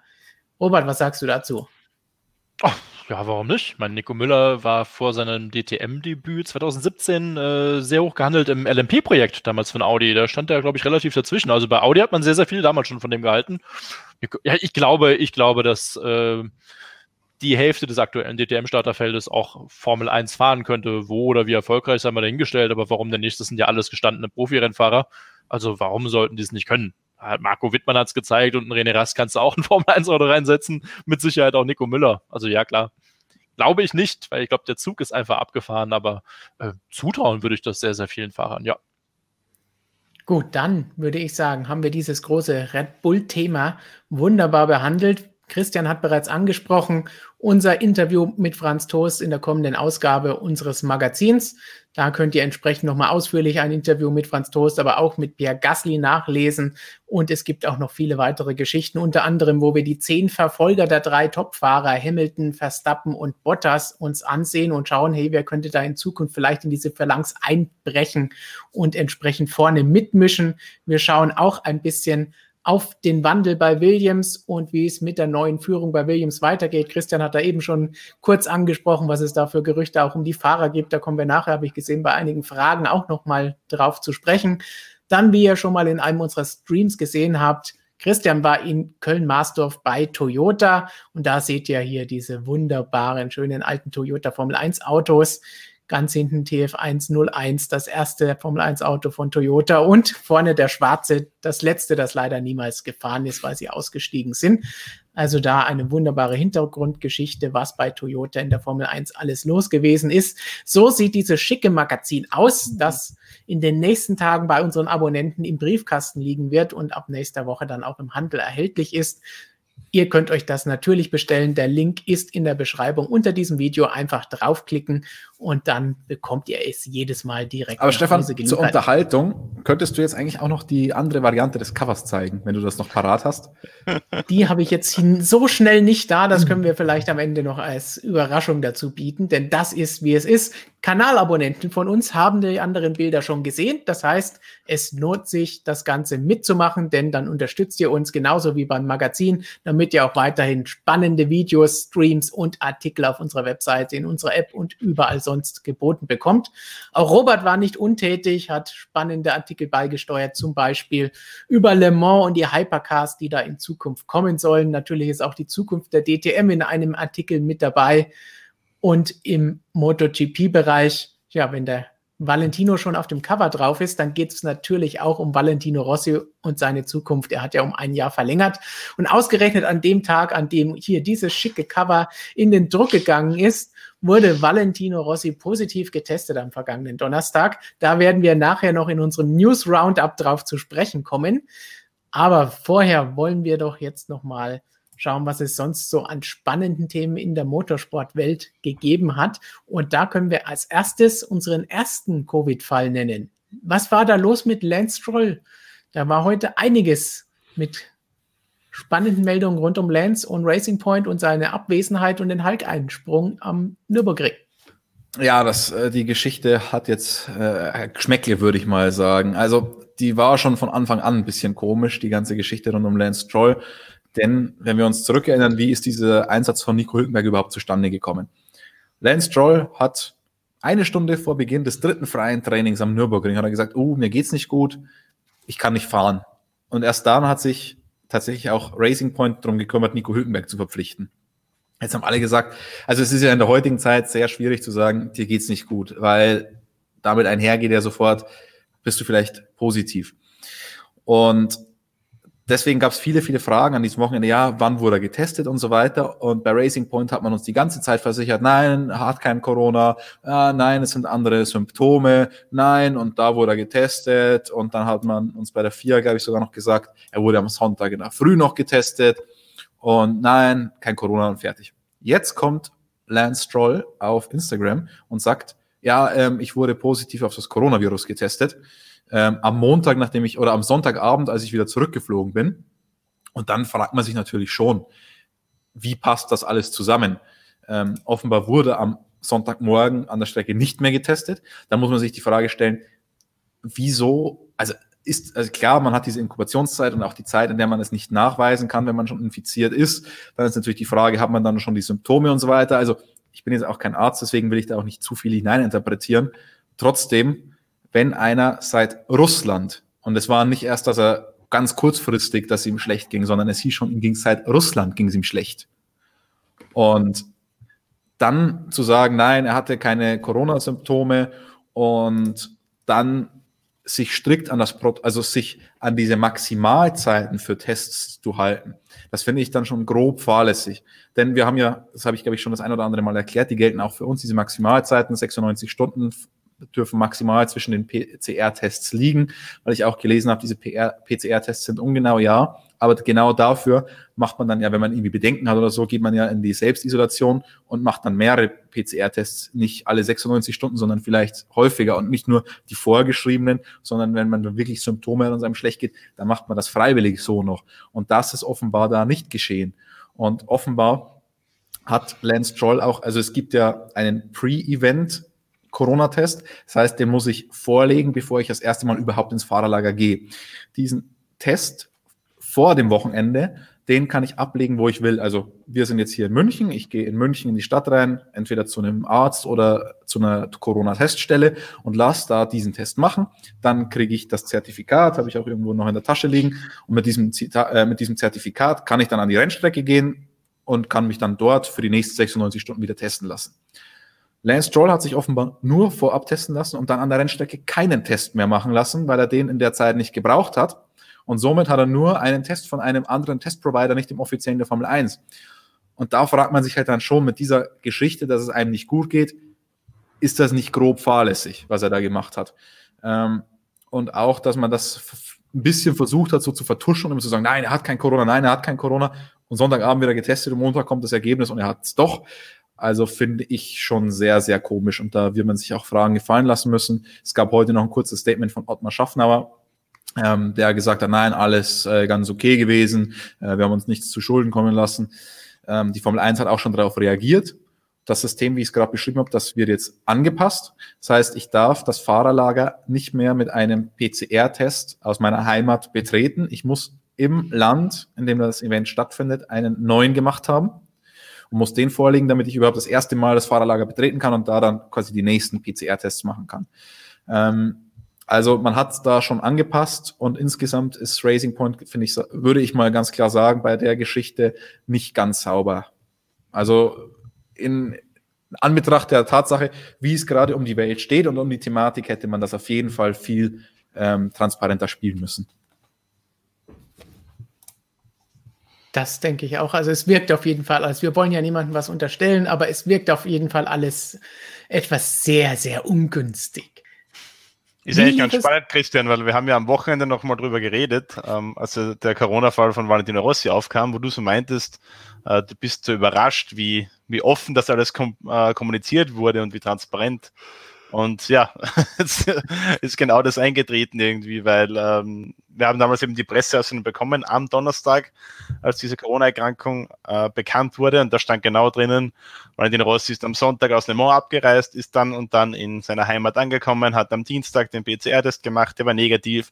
Am Mittwoch hat er sich schlecht gefühlt, Donnerstag wieder der PCR-Test, der war positiv und äh, dann eben um vier Uhr nachmittags oder was gab es dann das, das offizielle ähm, Testergebnis eben, dass er positiv ist. Also da wurde das alles sehr, sehr klar kommuniziert und sehr, ähm, sehr offen und äh, ja, ich glaube, da hätte man sich bei äh, Racing Point vielleicht auch einen Gefallen getan, wenn man das so gemacht hätte. Ja, und ähm, was auch komisch ist, ist, dass schon am Wochenende Gerüchte gab. Ich sage wirklich, es sind Gerüchte, ist nichts Bestätigtes, dass Lawrence Troy, sein Vater, auch positiv getestet worden sein soll. Ähm, die Gerüchte kursierten. Ich bin mal gespannt. Ich hoffe, also ich habe mich für die Pressekonferenz am Freitag bei der FIA angemeldet. Ich hoffe, ich kann die Frage an Ottmar Schaffner weitergeben, ob er uns da was bestätigen kann oder nicht. Aber also da ist, das ist sehr, sehr unglücklich gelaufen und von Racing Point Seite sicher nicht ideal. Also wirklich kann man sich ein Vorbild an Yamaha nehmen. Da war dieses Press Release also ich war echt überrascht. In der Formel 1 gibt's da auch wieder tatsächlich ein bisschen Kompetenzgerangel, wer denn so etwas überhaupt kommunizieren darf. Denn die Teams sagen, ja, ähm, diese ganzen Tests und so weiter sind FIA respektive Formel 1 Sache. Formel 1 respektive FIA sagen, ja, wir geben, also es gibt ja immer diese äh, Statistiken, wie viele Tests insgesamt durchgeführt wurden und wie viele davon positiv waren. Und da wird, wird, wird aber nicht gesagt, wer das war, weil das ist natürlich äh, Datenschutz und so weiter. Deswegen ähm, offiziell kann das niemand sagen, dann, ob jemand positiv ist oder nicht und von welchem Team, weil die Teams sagen teilweise, okay, das ist Sache der FIA und Formel 1. Die FIA und Formel 1 sagen, ja, Datenschutz, wir dürfen äh, die Namen der Einzelnen nicht nennen und so weiter. Also da ist auf jeden Fall in der Formel 1, finde ich, ähm, Verbesserungspotenzial, sagen wir es so. Ja. Markus, wie sieht es ähm, bei Rossi weiter aus? Kurz, noch ganz kurz, weil ich äh, öfter jetzt lese, was ist jetzt mit Lance. In der Zwischenzeit hat er schon wieder einen negativen Test, hat zehn Tage Quarantäne abgesessen und kann jetzt am Wochenende fahren. Entschuldigung. Ja, genau, was ist mit Rossi? Äh, er wird auch an diesem Wochenende in Aragon nicht fahren. Das war ja einigermaßen zu erwarten. Ähm, ich denke dann für den finalen Tripleheader in Valencia und Portimao wird er sicher wieder im Einsatz sein. Das letzte, was wir jetzt gehört haben von ihm, war vor ein paar Tagen, es geht ihm einigermaßen gut. Er gemeint, er hat Gliederschmerzen, ist halt sehr müde und äh, ja, so wie, wie eine schwere Grippe fühlt sich halt bei ihm an. Äh, aber äh, nichts Dramatisches. Er ist unter guter medizinischer Betreuung in seiner Heimat und äh, das wird schon wieder werden. Ja, an diesem Wochenende ist er nicht dabei, Valentino Rossi. Er wird auch nicht ersetzt von Yamaha. Ähm, American Vinales somit das Einzelstreiter da im Einsatz. Äh, es gab ja einige Spekulationen natürlich, wer könnte Valentino Rossi ersetzen. Jorge Lorenzo wäre da natürlich die eigentlich logische Variante gewesen als Testfahrer. Ähm, der ist aber jetzt in Portimao vor, hm, was sind es jetzt, zwei Wochen ungefähr, äh, das erste Mal seit acht Monaten überhaupt wieder auf einem MotoGP-Bike gesessen. Also der war völlig aus, der, aus dieser Routine draußen quasi, war auch dementsprechend langsam. Und äh, so hat man sich dabei Yamaha dazu entschlossen, ihn nicht zu ersetzen. Zunächst äh, sah es eigentlich so aus, als müsste Yamaha ihn ersetzen, weil es eigentlich eine Frist von zehn Tagen gibt. Also wenn der Fahrer an einem gewissen Datum, jetzt bei Valentino Rossi war es der Donnerstag vor Aragon, ähm, quasi als nicht fit gilt, warum auch immer, Verletzung oder was auch immer, dann hat man zehn Tage Zeit und am zehnten Tag muss man ihn dann ersetzen. Das wäre jetzt genau der zweite Aragon Grand Prix, der Sonntag gewesen. Äh, Yamaha hat da einen kleinen äh, Trick zu äh, hat einen kleinen Trick genutzt quasi für, für sich. Und zwar haben sie diese Krankheit von Valentino Rossi erst am Freitag an die IRT, eine Teamvereinigung, die da zuständig ist, gemeldet. Somit hat man einen Tag gewonnen und somit muss man nicht ersetzen. Also äh, in dem Fall wieder eine bisschen eigenartige Herangehensweise von Yamaha. Da hat man sich eben ein ziemlich bescheidenes Testteam gezüchtet in den letzten Monaten und musste somit da jetzt diesen Kniff anwenden. Äh, aber ja, alles Gute an Valentino Rossi natürlich an dieser Stelle und dann hoffen wir, dass wir ihn bald wieder zurück sind in der Startaufstellung.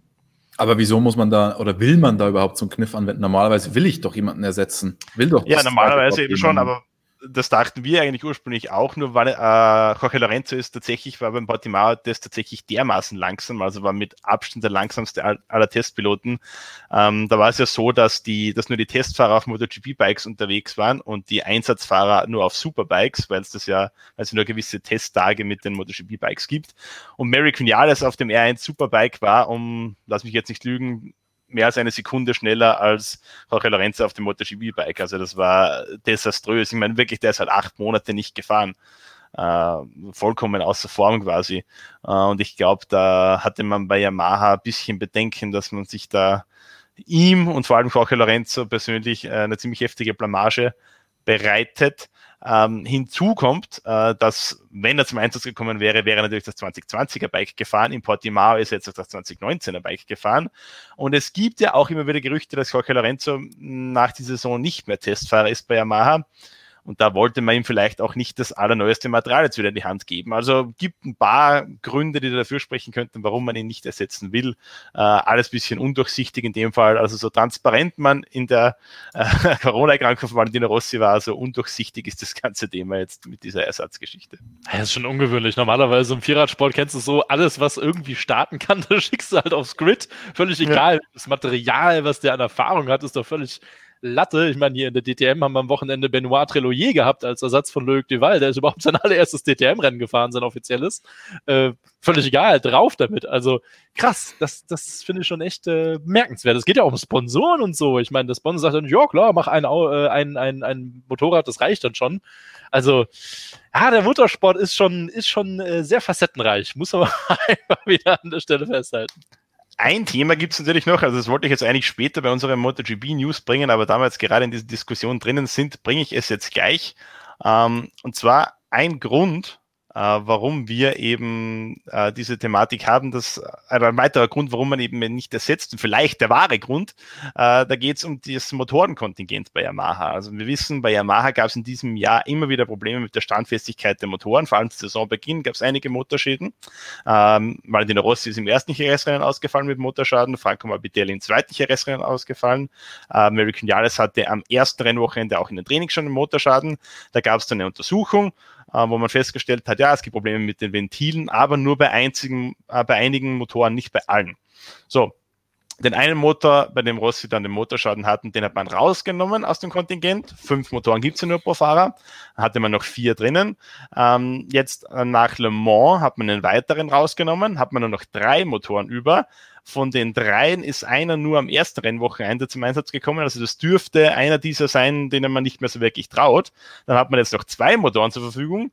Von den zwei Motoren ist einer eigentlich schon komplett am Ende der Laufleistung. Also ich habe es durchgerechnet, der hat irgendwie 30 äh, Trainings, 5 Qualifyings, 6 Warm-ups und 4 Rennen auf dem Buckel, also der ist quasi am Ende. Man hat jetzt noch genau einen Motor übrig, mit dem man eigentlich den Großteil der verbleibenden drei Rennwochenenden anfahren muss. Und wenn jetzt ein Testfahrer ein Ersatzfahrer gewesen wäre für Valentino Rossi, dann hätte der seine Motor-Allocation, sein Motorkontingent genützt. Vielleicht wollte man sich somit quasi einfach mehr Laufleistung aufsparen, um dann nicht in den letzten drei Rennen noch den großen MotoGP-Superstar äh, dann mit einem Motorschaden wieder zu verlieren. Das ist noch äh, eine Theorie, aber ist was, was für mich am, am logischsten noch wirkt in dem ganzen Thema. Ähm, wie viele MGUHs hat er noch? so viele wie er will. Wir sind unbegrenzt in der MotoGP. Sehr gut. Deswegen ist Honda da noch mit dabei. ähm, übrigens ganz, ganz, kurz, weil ich ja vorhin von Gerüchten gesprochen habe mit Lawrence Stroll. Ich habe gerade eben eine Bestätigung bekommen, dass er auch positiv war. Ach, nee. ähm, ja, gerade eben. Aber, aber, das Verrückte ist, in, de, in, dem Statement, das mir jetzt hier vorliegt, heißt es auch, er wurde erst am Sonntag positiv getestet.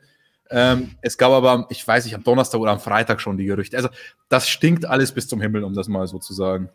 Ja, es sieht auf jeden Fall nicht gut aus.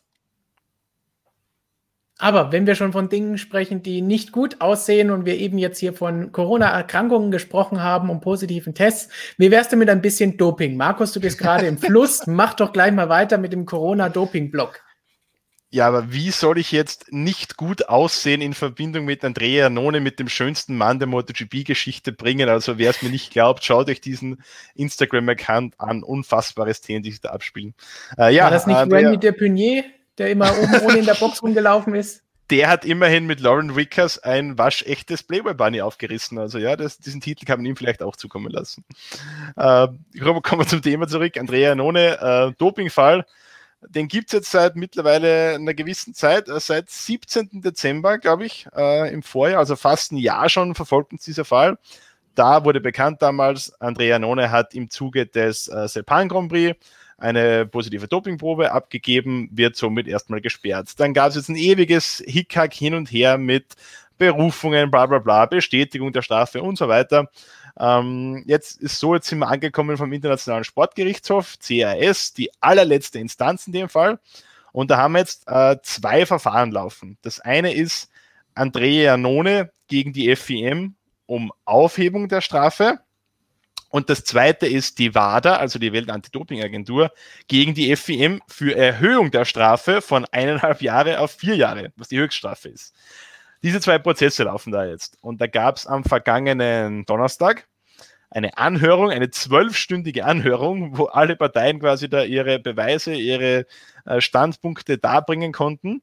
Und wir dachten, dass dann zumindest in absehbarer Zeit äh, das finale Urteil fällt und wir endlich wissen, fährt Andrea None 2021 MotoGP oder wird er gesperrt, was ja auch für ihn und für sein Team Aprilia wichtig ist, weil da sagt man nach wie vor, ja, wenn er starten darf, dann wollen wir ihn behalten. Sonst muss man natürlich um Ersatz suchen.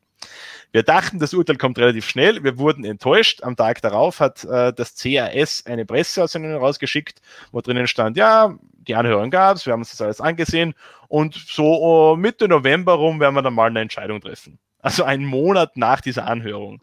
Äh, für mich eigentlich untragbar. Natürlich ist das ein relativ komplexer Fall, brauchen wir nicht zu reden, aber äh, das ist jetzt nicht irgendeine, äh, irgendeine kleine Amateurserie. Ich habe nichts Slowakierin gesagt, sondern das, das, ist eine WM und da dieses Verfahren so zu verschleppen, dass es mittlerweile dann fast ein Jahr ist von der ersten Sperre bis zu einem finalen Urteil, finde ich persönlich nicht okay, aber ja, äh, ist halt jetzt so, werden wir sehen. Wie gesagt, Mitte November soll es dann ein finales Urteil geben, ob und vor allem wie lange äh, Andrea None dann gesperrt wird. So, dann werfen wir doch jetzt mal einen Blick auf andere News, die es aktuell gibt, nämlich zu den Rennkalendern. Erst einmal zurück zur Formel 1. Da gibt es die ersten Gerüchte und Spekulationen. Okay.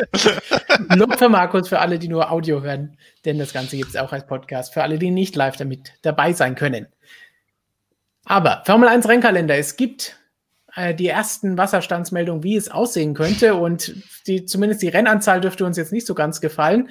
Denn die 17 Rennen dieses Jahr fanden wir, wenn sie nicht alle auf, am Stück erfolgen würden, eigentlich nicht schlecht. Aber für nächstes Jahr kann es bis zu 23 Rennen geben. Das heißt, es wären sogar noch eins mehr als die 22, die dieses Jahr als Rekordkalender geplant waren. Ich das dachte jetzt schon, du sagst mal, 30.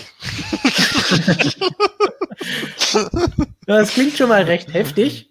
Dann Testfahrten, wie erwartet wohl weniger in Barcelona, dafür mehr in Bahrain. Und dann Saisonauftakt soll laut Melbourner Aussagen weiter in Australien stattfinden.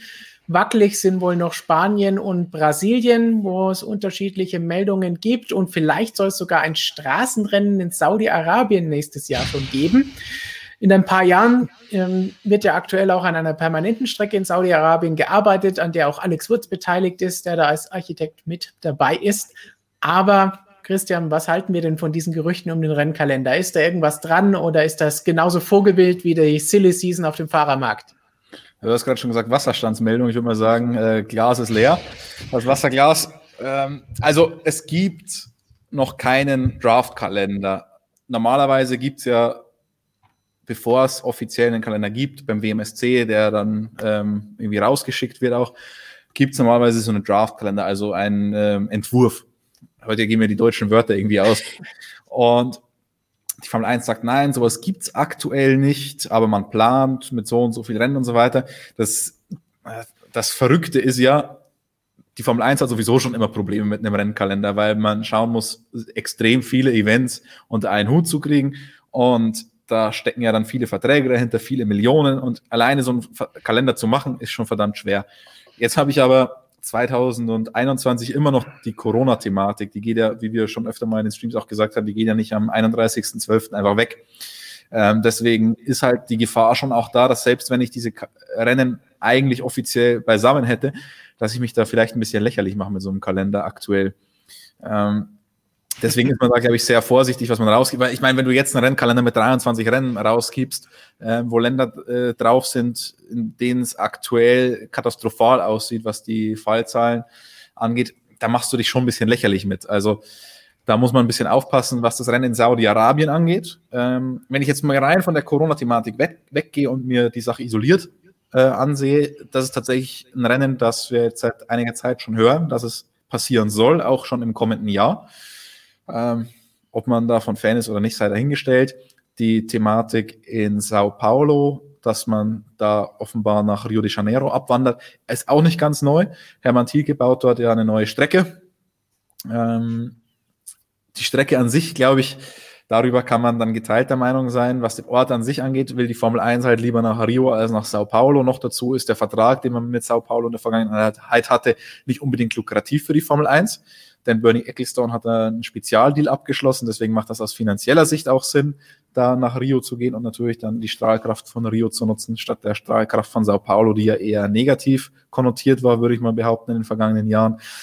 Ähm, und sonst, ja, muss man halt jetzt mal abwarten. Also Saisonstart ist so eine Sache. Australien sagt, wie du schon eben erwähnt hattest, man wird den Saisonstart austragen. Realistisch betrachtet schwierig, aktuell auch dorthin zu gelangen und so weiter. Also da sind überall noch so viele Fragezeichen. Manche meinen, dass man dann Australien vielleicht ähm, hinter die Asienrennen setzt und nicht direkt an, an Saisonstart. Aber ganz ehrlich, wir sind aktuell wieder in einer Phase, wo sich das Ganze so entwickelt, dass man Prognosen überhaupt nicht treffen kann. Und deswegen glaube ich, tut sich die Formel 1 auch gerade schwer, damit offiziell richtig was zu kommunizieren. Ja, ich glaube auch, dass es keinen Sinn macht, einen kompletten so umfangreichen Ka Kalender jetzt zu präsentieren, weil dann haben wir das gleiche wie letztes oder dieses Jahr. Ich sage schon letztes Jahr. Es fühlt sich so an wie letztes Jahr oder länger. Du bist schon durch mit 2020. Ja. weil da haben wir wieder das gleiche nur mit Absagen und Verschiebungen und das bringt uns ja auch nichts. Und da haben wir die Formel 1 ja noch gelobt, dass sie eben das nicht gemacht haben, dass sie nur erstmal abgesagt haben, aber nicht wie die MotoGP am Anfang Dinge neu angesetzt haben, die dann wieder verschoben oder abgesagt wurden. Deswegen müssen wir da mal abwarten. Und passend dazu vielleicht, also erst ein Kommentar von Nordcup, wahrscheinlich zum Kalender und den 23 Rennen. In welchem Universum leben die? Wenn die so weitermachen, dann gibt es die F1 in ein paar Jahren nicht mehr. Habt ihr den Podcast gehört mit Chase Carey? Kelly. Kelly, sagt er. Nein, nee, Podcast habe ich nicht gehört. 23 äh, Rennen, ja, kann man schon fragen. Vor allen Dingen in der aktuellen Situation, ob das denn wirklich sein muss. Aber wie gesagt, das ist jetzt noch nicht die offizielle Variante. Warten wir mal ab, was da dann kommt. Das sind jetzt erstmal noch die Wasserstandsmeldungen von eben. Aber Formel E hat heute auch was bekannt gegeben, Robert. Und die machen ungefähr das, was wir eben gesagt haben, ein bisschen vorsichtiger rangehen, denn eigentlich gibt es da ja schon seit einer Weile einen Rennkalender für nächstes Jahr. Ja, da gibt es tatsächlich schon einen offiziellen Rennkalender. Also natürlich einen vorläufigen. Ähm, der wurde in diesem Jahr bekannt gegeben. War natürlich auch eine Reaktion darauf, dass man in diesem Jahr sehr viele Rennen hatte absagen müssen. Da hat man gesagt, okay, bisschen gute News. Deswegen geben sie schon mal den Kalender für 2021 raus. Ja, da musste man jetzt auch etwas zurückrudern. Ähm, der Saisonauftakt bleibt. Geplant ist weiter der 16. Januar 2021 in Santiago de Chile. Ähm, tolle Rennstrecke, hat dieses Jahr ähm, äh, Maximilian Günther das Rennen gewonnen, das wurde noch ausgetragen. Ähm, ja, das ist jetzt umgeplant worden. Das, es wird jetzt einen Doubleheader gehen zum Saisonauftakt. Sprich, am 16. 17. Januar wird man dann zwei Rennen in Santiago auf diesem Stadtkurs austragen. Dafür ist das zweite geplante Rennen im Kalender, nämlich Mexico City, erstmal auf unbestimmte Zeit verschoben worden. Das gilt auch für das vierte Rennen, das wäre dann, äh, wie ich so schön immer schreibe, im chinesischen Badeparadies Sanya. da soll es wirklich schön sein, auch wenn da noch sehr wenige Menschen außerhalb von Sanya jemals gewesen sind. Äh, sein, auch das wurde auf unbestimmte Zeit verschoben. Der Saisonauftakt damit kurz und knapp. Zwei Rennen Anfang Januar in äh, Mitte Januar in Santiago de Chile und danach gibt es dann zwei Rennen in, da sind wir schon ein bisschen weiter, in Saudi-Arabien oder wie man in der Formel E gerne sagt, in Diria um den Namen Saudi-Arabien zu vermeiden, aber das machen wir natürlich nicht. Also das ist der neue Doubleheader, äh, der Formel E. Die beiden Rennen, wie gesagt, in Mexico City, traurig, und eben auch Sanya erstmal auf unbestimmte Zeit verschoben. Unbestimmte Zeit verschoben bedeutete zuletzt in der Formel E abgesagt. Ja, wie es da weitergeht. Es gibt ja noch Rennen in äh, Rom, in Paris, in Monaco. Da würden wir wieder zurückkehren. Berlin natürlich auch. Finale in London und auch New York noch im Kalender. Ja, man weiß es nicht. Natürlich ist es eine sehr, äh, wie sagt man, äh, fluid Situation. So spricht man, glaube ich, davon. Also ja, es kann sich ständig alles verändern. Wir erleben es ja alle selber hautnah. Von daher schwierig im Moment Prognosen zu machen ja, manchmal musst du halt auch einen Kalender rausgeben. Es gibt natürlich auch Verträge mit gewissen Städten und Promotern. Du musst dir vor allem auch Zeitslots mieten. Das ist in Städten ja nochmal ganz anderes Thema. Aber ja, äh, die Entscheidung ist tatsächlich heute Morgen um 10 Uhr dann offiziell kommuniziert worden. Ähm, ich bin gespannt, ob das Rennen in Santiago denn dann über die Bühne gehen kann. Ich meine, das ist auch sehr, sehr zentral gelegen. Ähm, interessant noch in dieser Ankündigung war, dass die Rennen in Santiago unter Ausschluss der Öffentlichkeit ausgetragen werden sollen, also Geisterrennen. Während, während die beiden Rennen in Saudi-Arabien, die sollen dann wieder vor Publikum stattfinden. So, das kann man natürlich hinterfragen. Ähm, ich habe es in unserer Geschichte heute auf Motorsport Magazin bekommen, damit argumentiert, dass sich das lokale Interesse an der Formel E in Saudi-Arabien ohnehin sehr in Grenzen hält und ich möchte mal sagen, der Mindestabstand auf diesem Gebiet, der kann ohne Probleme gewahrt werden. Da habe ich äh, im letzten Jahr, äh, also beim letzten Rennen, die, die schlimmsten Geschichten gehört. Da wurden Autogrammstunden abgesagt, weil zu wenige Fans gekommen sind. Das ist verbrieft. Das waren ja Kollegen von mir vor Ort. Ähm, ich war bei der ersten, äh, äh ich war in Saudi-Arabien beim ersten Formel E-Rennen. Das war, wann war das denn? Boah, Ende 2018 oder Anfang 2019 ja. oder sowas. Ja, genau, danke, Stefan. Kleiner Tipp noch für den Formel 1 äh, Tross. Bestellt euch da kein Taxi, nehmt bitte Uber. Ansonsten werdet ihr entweder für sehr viel Geld oder niemals an der Rennstrecke ankommen. Die Erfahrung habe ich dann gemacht. Also, das als kleinen äh, kostenlosen Tipp von mir. Ähm, ja, also du kannst da Rennen vor Ort machen mit Zuschauern, weil hm, in Saudi-Arabien macht man sich eh die eigenen Gesetze. Logo, das ist ein sehr abgeschlossenes Land, immer noch ohne dazu politisch werden zu wollen. Aber wie gesagt, das eine Mal, wo ich da war, äh, ja, Zuschauer waren da sehr, sehr wenige, obwohl es da wirklich große Konzerte gab. Die Konzerte am Abend, äh, die waren dann tatsächlich besser besucht als die Rennen und so wird es dann wohl auch in Zukunft sein.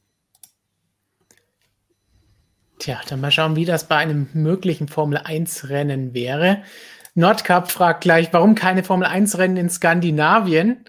Tja, da sind wir wieder beim üblichen Formel 1-Thema. Man braucht natürlich erstmal die Strecken und dann auch das Geld. Nicht nur um die Strecken zu bauen, sondern auch um die Formel 1 zu holen. Das soll in Saudi-Arabien, Entschuldigung, das soll in Saudi-Arabien noch, ähm, noch, äh, noch im Übermaß vorhanden sein. Noch läuft das Öl, aber da plant man ja auch schon so ein bisschen für die Zukunft, nachdem der Ölpreis immer weiter sinkt. Aber das ist jetzt ein anderes Thema.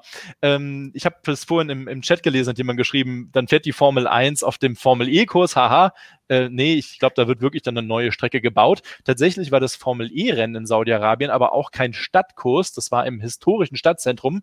Das ist aber eine semi-permanente Strecke. Also sprich, eigentlich ist es eher eine permanente Rennstrecke. Die wurde natürlich nicht so oft benutzt, weil es nicht so viel Motorsport in Saudi-Arabien gibt. Ähm, ich hatte damals einen Trackwalk mitgemacht und muss sagen, das ist für mich wahrscheinlich eine der spannendsten Rennstrecken auf diesem Level, in diesem Bereich, die ich jemals gesehen habe.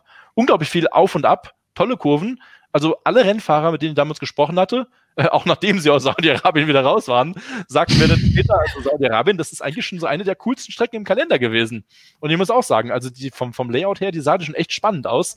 Ähm, Wäre aber, glaube ich, ein bisschen kurz für Formel 1 gewesen, aber so kurz war die auch nicht. Ich glaube, vier um dreieinhalb Kilometer oder so zum Dreh. Bin ich mir ganz sicher. Robert, ich habe übrigens noch einen Tipp für, für Abzocker-Taxifahrer.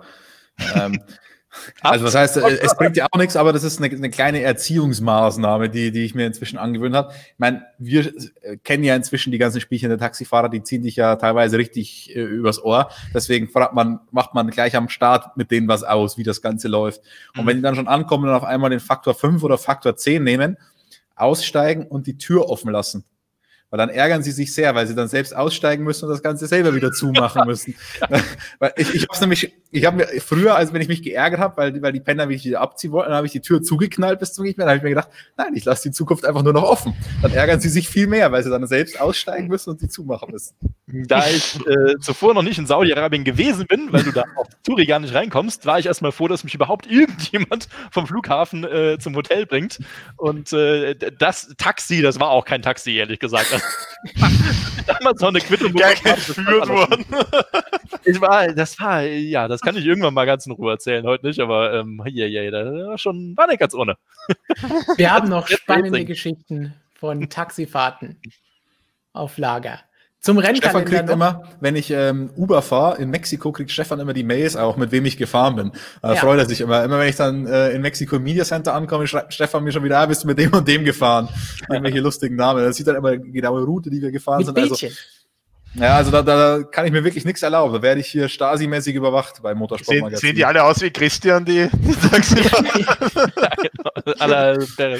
Aber in Mexiko gibt's immer eine Flasche Wasser. Habe ich zumindest mal gehabt bei den Rennen damals, wenn ja. ich mit der Formel E da war. Tatsächlich. Super. Die, die, da ist das eine krasse Industrie, die sind da sehr freundlich, haben Tücher und alles mhm. und bieten dir teilweise Süßigkeiten an und so weiter. Also ähm, ziemlich witzig ja, in Mexiko. Und dich ins Auto reinzulocken, ganz klar. nein, nein, muss man da wirklich mal, muss man wirklich mal loben, den Uber-Service in Mexiko. Ich war ja dieses Jahr noch in Mexiko. Ich war ja noch beim Formel E-Rennen, bevor dann äh, ja erstmal alles abgesagt worden ist. Also ich bin sogar happy. Schade eigentlich, dass es wahrscheinlich dann nächstes Jahr nicht mehr so kommen wird. Mexiko ist schon, ist schon nice. Kessemark hätte eine andere nice Idee. Er würde nämlich sagen, wäre ein kleiner Kalender für die Formel 1 nicht sinnvoller. Weniger Rennen ist gleich weniger Reisekosten und, wann könnt, äh, und man könnte für jeden Start mehr Geld verlangen, da es ja exklusiver ist. Äh, noch mehr Geld.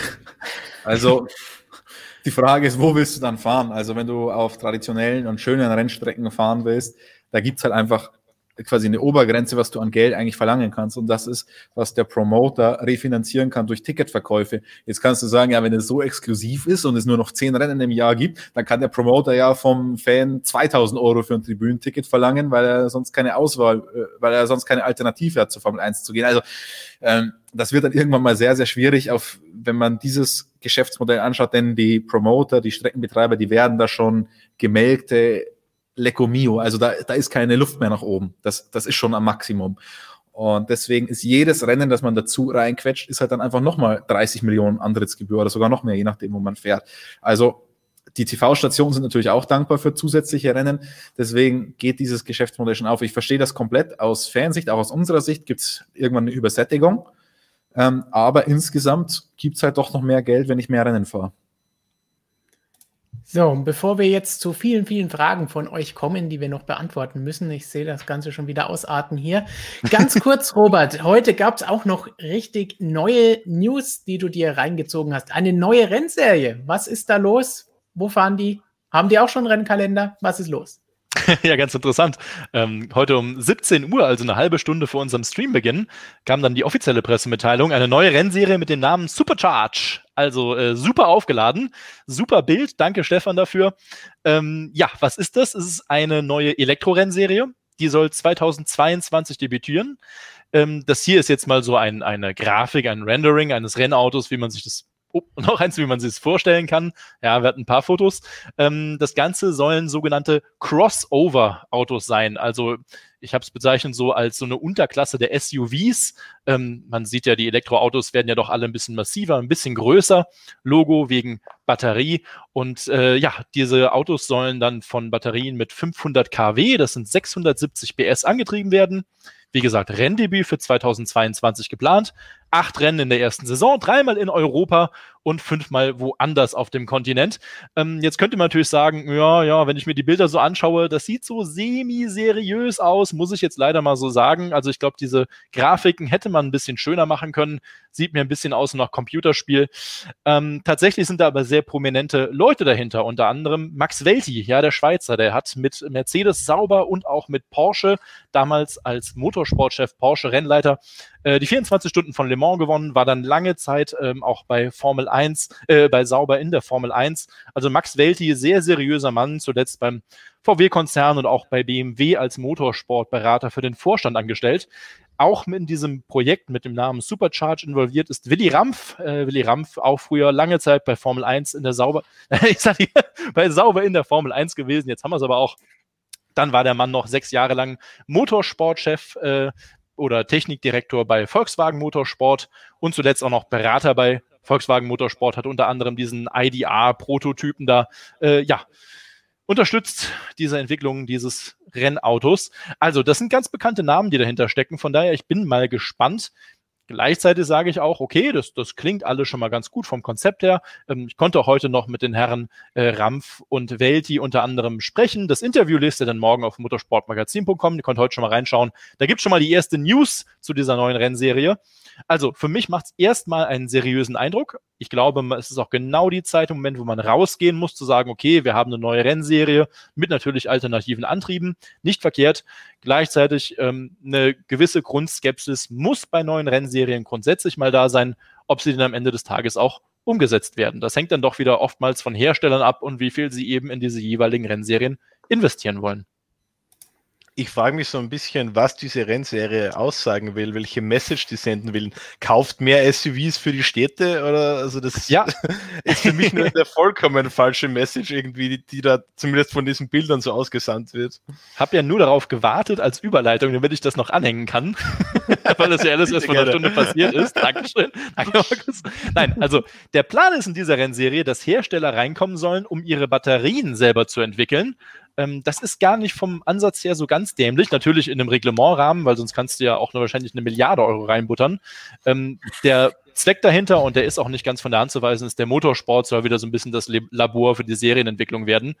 Das war früher auch mal eine Art und Weise so, ist ja irgendwie ein bisschen abhanden gekommen in sämtlichen Rennserien. Von daher, das finde ich grundsätzlich mal gar nicht so schlecht, wenn man es ordentlich reglementiert. Ähm, von daher, gute Idee. Diese Rennen sollen auf äh, sehr verrückten Kursen übrigens ausgetragen werden. Ähm, Grüße an Bernie Ecclestone. Man hat in dieser Präsentation gesagt, okay, wir machen ein Kilometer lange Rennstrecken temporär und zwar mit künstlichen Bewässerungsanlagen. Ja, wer das noch weiß, Bernie Ecclestone hatte das damals bei der Formel 1 ins Spiel gebracht. Diese neue Rennserie Supercharge, die will es jetzt wirklich umsetzen. Auf diesen Kursen soll es auch Sprungschanzen geben. Das kennt man so ein bisschen aus der WRX. Äh, äh, zweieinhalb Meter Sprungschanze für Sprünge mit bis zu zehn Metern. Es soll eine, eine, äh, eine Dirt Zone geben, also eine, wo so ein bisschen äh, loser Untergrund ist. Auch das sehr auf die WRX Rallycross WM angelehnt. Hm, das auch nicht zu Unrecht, denn die neuen Machter dieser Serie, die waren auch früher schon für die WRX verantwortlich, aber haben jetzt da was Eigenes aufgezogen. Also es macht schon so ein bisschen Sinn. Ähm, poch, ja, ich bin gespannt. Also wir werden es natürlich mit Spannung weiter verfolgen und, und äh, schauen, ob es dann wirklich auch auf die Strecke kommt, die ganze, ganze Angelegenheit. Wichtigste Frage, welche Items gibt's? ähm, ich weiß nicht, ob du, äh, ich weiß noch nicht, ob der, ob der User da Fanboost-mäßig eingebunden wird, damit ihr das wieder kritisieren könnt. Nein, weiß ich nicht. Items, keine Ahnung. Äh, es soll aber eine, eine oder nee, aber ein, ich glaube, Super Loop hieß das oder sowas in der Art. Das ist, aber auch das gibt's in der WRX. Das ist nichts mehr Neues. Das ist einfach so eine, ja, so eine kleine, sowas, genau, eine Joker Lab, richtig. Das ist eine zusätzliche Passage, ein zusätzlicher Bereich, den du einmal pro Rennen umfahren musst. Ist ein bisschen länger, teilweise auch ein bisschen schneller, ist so ein Taktikelement. Ist nicht traditioneller Motorsport, aber das muss ja auch nicht schlecht sein.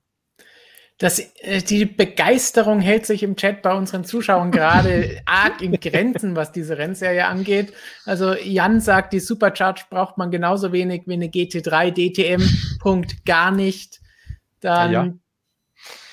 Passend dazu im gleichen Ton sagt Toni, SAO plant wohl auch eine EGT-Serie und ein Smiley, das nicht ganz so beeindruckt davon ist. Dann Kessemark, die Supercharge wirkt auf mich wie ein billiger Abklatsch der Extreme E, über die wir hier ja auch schon hin und wieder mal gesprochen haben. Parallelen sind da auch tatsächlich, äh, Parallelen sind da auch absolut zu erkennen. Das habe ich auch heute im Interview äh, gefragt mit den äh, lieben Kollegen da, mit, den, mit dem Management Board. Könnt ihr morgen nachlesen, die Antworten. Also ich finde es auch nicht ganz von der Hand zu weisen. Allerdings sagt diese Zen-Serie auch, dass, dass Alejandro Agag, der Gründer der Formel E und auch Extreme E, dass die einen guten Job gemacht haben zusammen mit John Todd. Also es ist kein Konkurrenzprodukt und die Extreme E, die fährt ja irgendwo am äh, im Amazonas-Regenwald und, und, und ähm, am Nordpol und in der Sahara-Wüste, während diese neue Rennserie hier natürlich sehr in die Städte gehen will. Das klingt für uns als, als, als ich sag mal, Motorsport-Traditionalisten alles schon so ein bisschen merkwürdig, selbst für mich, der sich ja doch etwas mehr mit derartigen Rennserien beschäftigt. Andererseits, ja, es ist halt jetzt die Zeit, wo man sagen kann, okay, es gibt neue Antriebe auf der, auf der Straße und die will man irgendwo auch in den Motorsport integrieren. Ähm, ja, ähm, Goldgräberstimmung, das ist gar kein so schlechtes Wort, wie es vorhin in der Redaktion gefallen ist. Man versucht jetzt, sich irgendwo zu etablieren. Irgendwann musst du mit deinen Geschichten rausgehen. Was daraus wird, das werden wir am Ende sehen. Aber ja, das äh, weiß ich nicht. Le Mans wurde von einem Diesel-Audi gewonnen. es gibt viele Dinge, die offenbar möglich sind im Motorsport. Manchmal brauchen sie halt ein bisschen Zeit. Aber es wirkt schon so, dass da, also das Zeug, das sprießt ja gerade aus der Erde. Ähm, alles, wo irgendwie ein E drinnen ist, ähm, boomt und versucht jeder irgendwas zu machen. Also ich bin mal gespannt, wie viel da am Ende noch übrig bleiben wird von. Bin ich auch, schauen, was davon so wirklich fahren wird. Absolut, die paar, absolut. Die paar Jahre halt den Boom melken einfach und wenn es dann in ein paar Jahren wieder weg ist, ist es denen wahrscheinlich auch egal, weil sie halt ein paar Jahre Kohle gemacht haben damit und eine Serie wird wahrscheinlich überbleiben. Ja, kann man natürlich in Ruhe nochmal irgendwann lange und ausführlich darüber diskutieren, ist ein Riesenthema. Aber in ein paar Jahren wieder weg, ja, aber was kommt dann? Also der V8 oder der V12 wird halt wahrscheinlich nicht mehr sein. Und ja, wie gesagt, ich glaube auch, dass sich eine, dass sich eine E-Serie dann rauskristallisieren wird. Wahrscheinlich eh die Formel E, würde ich jetzt mal meinen, aber. Ich glaube es, ich weiß es nicht. Also ich meine, warum? Du könntest genauso eine elektrische GT-Serie haben, weil das ist für die Hersteller oftmals viel interessanter, weil sie dadurch ihre, ihre Silhouetten drauf bauen können. Und das ist ja auch ein Grund, warum man Rennsport betreibt außerhalb der Formel 1 oder außerhalb des Formelsports. Du willst ja deine Produkte irgendwo anbieten, die du so mehr oder weniger auch im Schaukasten vorne stehen hast, äh, respektive im Autohändler. Von daher, ich glaube, es wird schon mehrere Serien geben. Ähm, ich würde mir nur wünschen, dass man nicht versucht, dann so einen Wettbewerb rauszumachen, zu schauen, wer hat denn mehr Hersteller und mehr Budget an Bord, ähm, sondern dass man versucht, so ein bisschen Synergien zu schaffen, gerade jetzt in dieser Übergangszeit. Also das ist so die Kritik von mir aber das wird irgendwo die Zukunft sein, mehr oder weniger, mit wenigen Ausnahmen wie der Formel 1, dass man sagt, okay, Herstellersport wird das sein, was man auf der Straße verkauft und das ist halt nun mal nicht mehr der V8 ähm, und alles andere wird irgendwo Kundensport werden. Das, der, Trend ist ja 100 pro absehbar. Das ist ja kein, kein Geheimnis mehr oder auch keine äh, Spekulation. Von daher, ich bin gespannt, was sich da am Ende durchsetzen wird. Wir können ja mal im Chat fragen, wer sich aller so eine E-GT-Serie ansehen würde. Schreibt's mal rein. Ja, welche der E-Serien er in Betracht ziehen würde. Aber gerade bei so, bei Elektromobilität glaube ich, dass es tatsächlich einen sehr großen Raum für GT-Serien gibt, weil ich da nicht unbedingt sagen würde, dass, würde, dass die Formel E-Autos das schnellste, also die Formel 1 hebt sich ja von allem anderen ab, weil die so schnell sind, die Formel 1 Autos, das gibt's nirgends anders. Das sind die schnellsten Auto, Autos auf diesem Planeten. Ähm, gut, dann gibt's mal wieder einen, der äh, den Porsche 919 Evo macht und außerhalb des Regiments irgendwie ein Auto, das noch schneller ist, aber wir, glaub, glaube ich, können uns darauf einigen, dass die Formel 1 das schnellste ist, was es gibt. Ähm, bei den Elektrofahrzeugen, da bin ich mir jetzt nicht so sicher, weil da brauchst du auch sehr viel Bauraum, um die Batterie irgendwie unterzukriegen. Ähm, und das irgendwie zu managen in so einem verhältnismäßig kleinen Formelfahrzeug, weiß ich nicht. Und dann kommt noch, also ich glaube, da kannst du durchaus ähm, ganz gute Serien haben, wo die Autos schön verkleidet sind und sch deutlich schneller sind als Formel E, weil schnell sind die ja nicht, die Formel E-Autos. Also da, da bin ich schon mal gespannt und deswegen glaube ich, gibt's da schon auch neben der Formel E noch ein bisschen Platz. Die Formel E hat natürlich den Vorteil, sie haben sehr früh damit angefangen und sie haben sehr große Namen drinnen. Ähm, und natürlich jetzt schon so viele Hersteller und so viele Fahrer, deswegen wird schwer, da den Vorsprung aufzuholen. Aber prinzipiell glaube ich schon, dass äh, beim Thema Elektromobilität da andere Serien noch zumindest technisch eine Chance haben. Also ich finde den Ansatz, dass man sagt, die Batterieentwicklung wird in einem sehr genauen Rahmen, damit es finanziell nicht ausartet, ein bisschen freigegeben, weil das haben wir tatsächlich noch nicht. Formel E hat Einheitsbatterien äh, immer gehabt und wird es auch in Zukunft haben, aufgrund der Kosten natürlich, weil man sagt, wenn die Hersteller da ihre Finger dran bekommen, dann viel Spaß, dann wird es richtig teuer. Von daher, man muss es halt, also ich, mir gefällt grundsätzlich diese Idee, dass man sagt, der Motorsport wieder so ein bisschen als Testlabor für die Serie. Das ist ein bisschen plakativ, klar, und auch ganz so einfach nicht umzusetzen. Aber am Ende des Tages wird das ein wichtiger Grund sein, dass man sagt, okay, äh, Hersteller werden weiter im Motorsport investieren, ganz klar. Ansonsten das Privatteam ist schön und gut, aber es wird das Auto nicht selber bauen und es wird auch in keiner Serie starten, wenn es da keine Seriensponsoren gibt. Da muss man auch mal ein bisschen realistisch bleiben. Gut, die eine Frage von Marcebelt war, ist das die Rennserie, in der Extreme antritt? Nein, das ist die Extreme E, nicht diese Supercharged Rennserie. Da muss man jetzt richtig aufpassen, welche Rennserie welche ist. Mhm. Es gab jetzt auch einige Fragen, zum Beispiel von Pascal Alex, was ist eigentlich mit Wasserstoff? Gibt es dafür keine Serie, die sich an das Thema herantraut? Das hat also Music and More nochmal wiederholt. Denkt ihr, dass in Zukunft etwas mit Wasserstoff in die F1 einziehen wird oder es gar eine, eine Wasserstoff-Rennserie geben wird? Und Passend dazu hat auf Not Abraham gesagt, es E ist nicht die Zukunft, sondern Wasserstoff. Japan subventioniert H2 und nicht E. Aus Ingenieurssicht hat H2 die, das größte Potenzial. E ist nur Kommerz. Das mal doch eine harte Aussage hier. Also ich, äh, ich lasse mal die Fakten sprechen, zumindest aus meinem Part, und sage, es soll eine Wasserstoffrennserie geben. Und zwar, das nennt sich dann ganze High Race E-League. Ja, auch wieder so ein Name, mit dem wir uns fair tun, weil es halt eben nicht Formel 1 oder MotoGP oder DTM heißt. Logo. Aber im Moment muss man halt auch ein bisschen Gas geben und trommeln auch dahinter äh, steckt auch kein Spaß oder irgendein ein, ein Karnevalsverein. Nö, dahinter steckt Hans-Werner Aufrecht und HWA. Einer der äh, für mich immer noch äh, äh, genialsten Motorsportmanager der letzten 20 Jahre im Motorsport. Der weiß, wie man Rennserien promotet. Hat auch starke Partner da im Board mit Scheffler, äh, der DMSB ist dabei, ähm, ähm, wer noch was, die Dekra war dabei und da sind also schon dicke Namen im Boot. Also diese High Race League soll, glaube ich, 2022 oder 2023 kommen. Wurde auch, haben wir im letzten Heft eine große Geschichte drüber gehabt, tatsächlich. Ja. Also ja, soll kommen, weil man versucht im Moment halt die ganzen Nischen zu besetzen. Brennstoffzelle, Wasserstoff, okay, ähm, gab es bisher noch nicht. Also erstmal reine die Masse und gucken, was passiert. Übrigens ganz interessant, ähm, ich war ja vor kurzem bei Toyota in Köln, habe mit dem Rob Leupen gesprochen, ähm, der Teammanager vom Toyota LMP1, LMH-Team, wie es dann in Zukunft heißt, wie auch immer, oder sagen wir Toyota Gazoo Racing, wie es so klanghaft heißt. Ähm, und da haben wir auch über äh, Thematik, wie heißt es so schön, Garage 56 oder in Le Mans oder wie war das, welche Nummer, ähm, gesprochen. Und da kamen wir auch irgendwann auf Wasserstoff zu äh, sprechen. Und Toyota ist ja ich würde schon sagen, Wasserstoffpionier. Die haben ja schon ein Serienfahrzeug, den Mirai. Ähm, stand übrigens auch ein oder zwei rum. Die haben sogar eine eigene Wasserstofftankstelle dort in Köln. Aber Rob Leupen meint, und da bin ich, da bin ich eigentlich bei ihm. Also ich finde Wasserstoff an sich auch sehr interessant und auf jeden Fall eine Technologie, die man weiter verfolgen sollte. Was problematisch werden könnte, ist vor allem die Infrastruktur an Rennstrecken. Denn ich muss die Dinge auch tanken.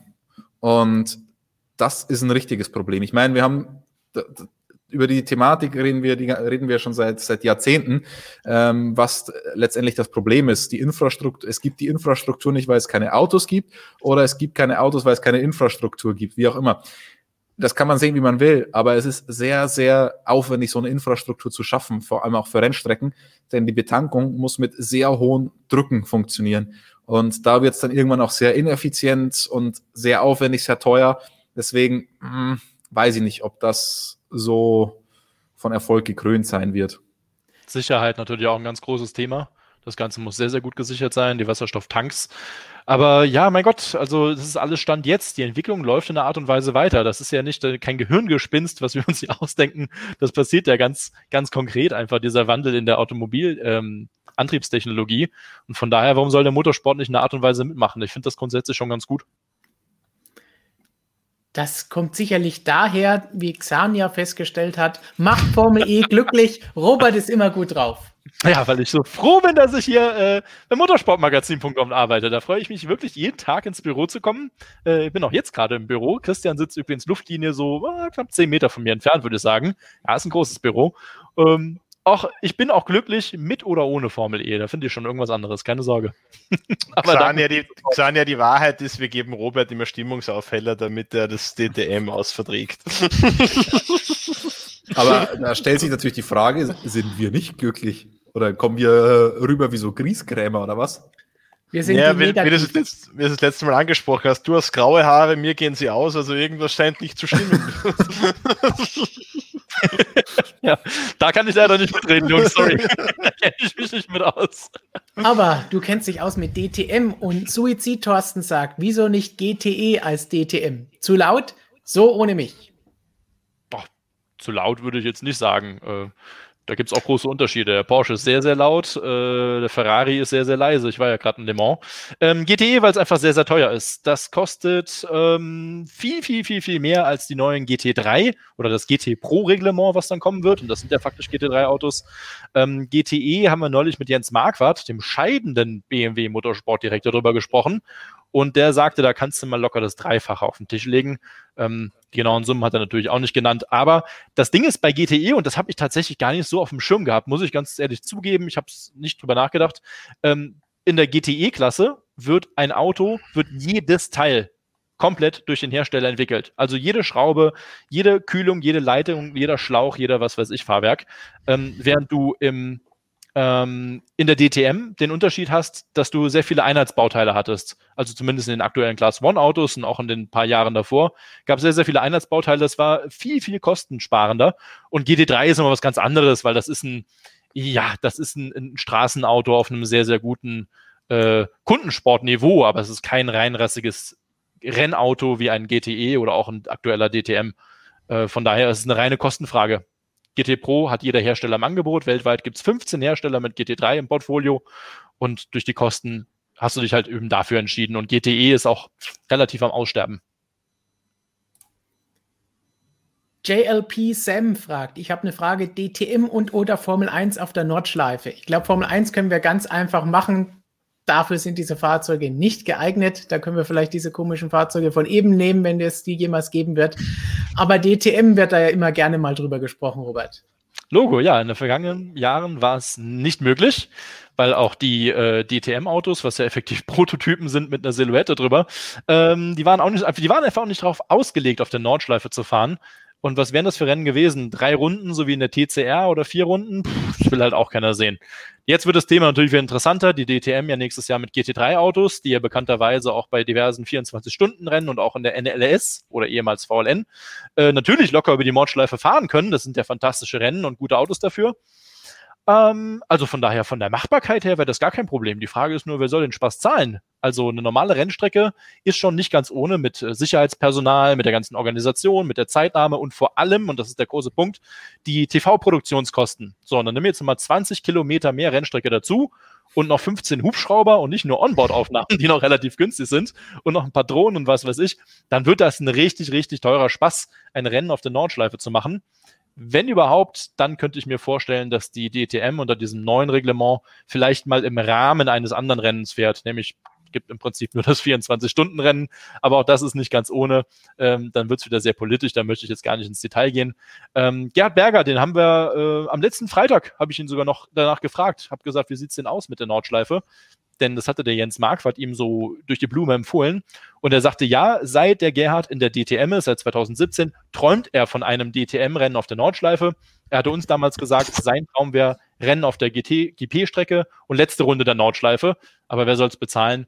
Ähm, Gerhard sagt, das ist ein Langzeitprojekt. Man denkt darüber nach, aber jetzt in der Kurzfristigkeit, dieses neue Reglement aufzusetzen, ist es jetzt erstmal kein Thema, aber für die Zukunft, ja, warum denn nicht? Wenn es einer bezahlt, machen wir eh alles. Das waren jetzt meine Worte. Kessemark sagt dazu, könnt ihr nicht eine E-Serie auf der Nordschleife fahren? Ach, warte, die kommen ja maximal bis Flugplatz. Ja. Weiß ich nicht. Ja. Nimm den Stimmungsaufheller, Robert. Komm. Vogel. genau, du hast eh gute Laune. Vogels fragt, was würde denn passieren, wenn bei einem Elektrofahrzeug beim Rennen die Batterie anfängt zu brennen? Markus, gibt es da Erfahrungswerte aus der Moto E?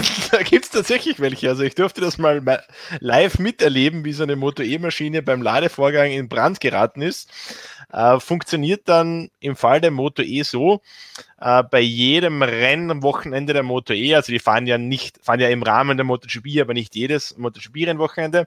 Ähm, sobald die Moto E dabei ist, gibt es einen eigens ausgebildeten Trupp von Feuerwehrleuten aus Spanien, die dann immer mitreisen zu den Rennwochenenden. Äh, die haben ein eigenes Fahrzeug mit und äh, mit diesem Fahrzeug noch so einen großen Anhänger, äh, der komplett verkleidet ist, also so wie ein Container quasi. Äh, dieses Motorrad, sobald es in Brand kommt, die sind wirklich mit schwerer Sicherheitsausrüstung unterwegs, wird das Motorrad da hinten reingeschmissen in den Anhänger, der Truck oder dieses Feuerwehrfahrzeug eben fährt ab und dann irgendwo außerhalb vom, vom Fahrerlager äh, gibt es dann, gibt's dann so ein, ähm, so ein Becken, kann man das nennen eigentlich, also wie, wie so ein Swimmingpool mehr oder weniger. Da wird dieses Motorrad dann reingeworfen und da kommt dann so ein äh, Granulat dazu. Ähm, mit diesem Granulat kann die, äh, die Temperatur quasi geregelt werden. Und dann schaut man, dass das immer irgendwie im Bereich von, ich glaube, 60 Grad oder so bleibt, nie mehr. Äh, und das kann dann halt bis zu zwei Tage dauern oder sowas, bis sich das Ganze dann erledigt hat und dann kann man das Motorrad entfernen. Also äh, sehr kompliziertes und auch Brand. Gefährliches Thema noch aktuell. Aber ja, ich meine, man muss natürlich dazu sagen, wir haben auch schon äh, Verbrenner gesehen, die in Brand geraten sind in der Boxengasse oder auf der Rennstrecke. Äh, aber ja, nicht ganz ohne das Thema. Ähm, seit dem Österreich Prix vorher ist Gott sei Dank jetzt nichts mehr passiert. Äh, vielleicht, oder wahrscheinlich macht man natürlich auch Fortschritte mit den Ladestationen, aber damals in Spielberg war es wirklich äh, relativ gefährlich, weil die Ladestationen ziemlich nah an den Zuschauern im Paddock dran waren. Und es hätte auch, es ist damals zum Glück nichts passiert, aber hätte auch anders ausgehen können damals. Ich stelle mir da gerade vor, wie einer mit so einem Bratenthermometer dann daneben steht und immer reguliert maximal 60 Grad.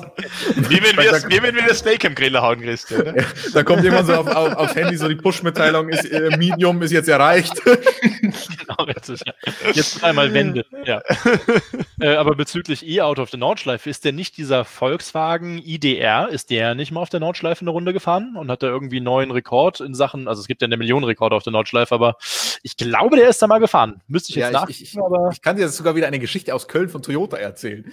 Ähm, die scheint denn, alles denn, denn ich glaube, wir sitzen eh noch zwei Stunden da, um die ganzen Fragen zu beantworten. Also erzählen ruhig Geschichten.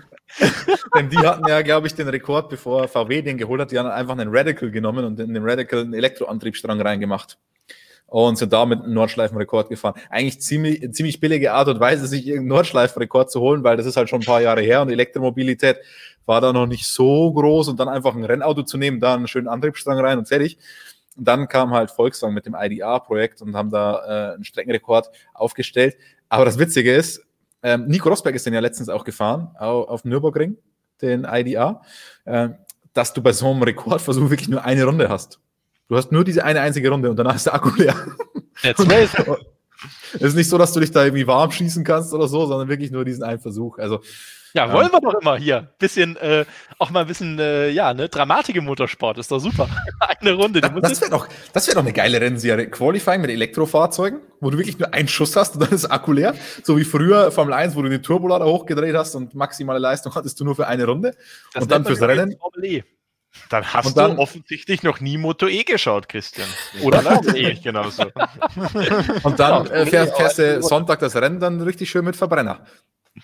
Wer, wer mehr über die Formel E, äh, über die Moto E wissen will, wir haben auch in unserem neuen Heft eine schöne Geschichte dazu. Ich meine, schöne Geschichte, sie vielleicht für manche Moto E-Fans, wenn es die gibt, ein bisschen negativ, aber für alle anderen recht amüsant geschrieben. Und als ich die Bilder dafür gesucht habe, habe ich zum ersten Mal dieses Fahrzeug von eben gesehen und mich gewundert, was zum Geier ist das denn? dann habe ich dann Flo gezeigt und Jonas letzte Woche und die wussten auch nicht, was das ist. Und dann haben wir uns diese ganzen Bilder von eben angeschaut und war sehr unterhaltsam. Weißt du Bescheid? Also äh, wahrscheinlich sieht man diese Fahrzeuge demnächst öfter mal Richtung Gorleben fahren, oder? Robert, Joel hat eine Frage. Wie sieht es mit der DTM-Trophy aus? Also verändert die sich auch oder bleibt die so, wenn es nächstes Jahr GT3-Autos gibt in der DTM? Kurze Antwort bitte. Ja, danke Joel für den Support. Cool. Das mache ich wirklich kurz. Ja, die DTM Trophy wird es 2021 weiter im Rahmenprogramm der DTM geben. Da wird sich nichts verändern. Ist bisher die einzige Rennserie, die im Rahmenprogramm für 2021 fixiert ist. So, dann weiter. JLP Sam fragt nochmal, was denkt ihr, wie wird der Formel 1 Kalender aussehen? Ha, da waren wir schneller. Das haben wir heute schon drüber diskutiert werden die neuen Strecken, die durch Corona hinzugefügt wurden, auch im neuen Kalender drin sein. Den Teil hatten wir noch nicht. Den anderen Teil, wenn du später hinzugekommen bist oder auch jemand anderes, einfach, wenn das Stream vorbei ist, zurückgehen und den Rest anschauen. Da haben wir schon darüber diskutiert. Werden die Strecken, die dieses Jahr reingekommen sind, dabei bleiben? Ich fürchte, unter normalen Umständen nein, aber werden wir nächstes Jahr normale Umstände haben? Ich glaube nicht. Das heißt, die, die Möglichkeit, die Option besteht. Ja, genau. Also das ist ja das Problem, das wir gesagt haben, ist schon schwierig, generell einen Formel-1-Kalender überhaupt mal zu erstellen.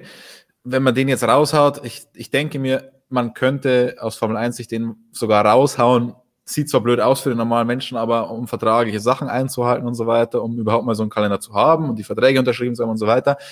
Und dann hat man ja, ich glaube, bei der WRC hat man Ersatzevents schon mit eingetragen beim letzten World Motorsport Council, dass wenn das und das ausfällt, dass man schon Ersatzaustragungsorte dabei hatte, wenn ich es richtig Erinnerung habe von dem letzten Press Release der FIA nach dem World Motorsport Council.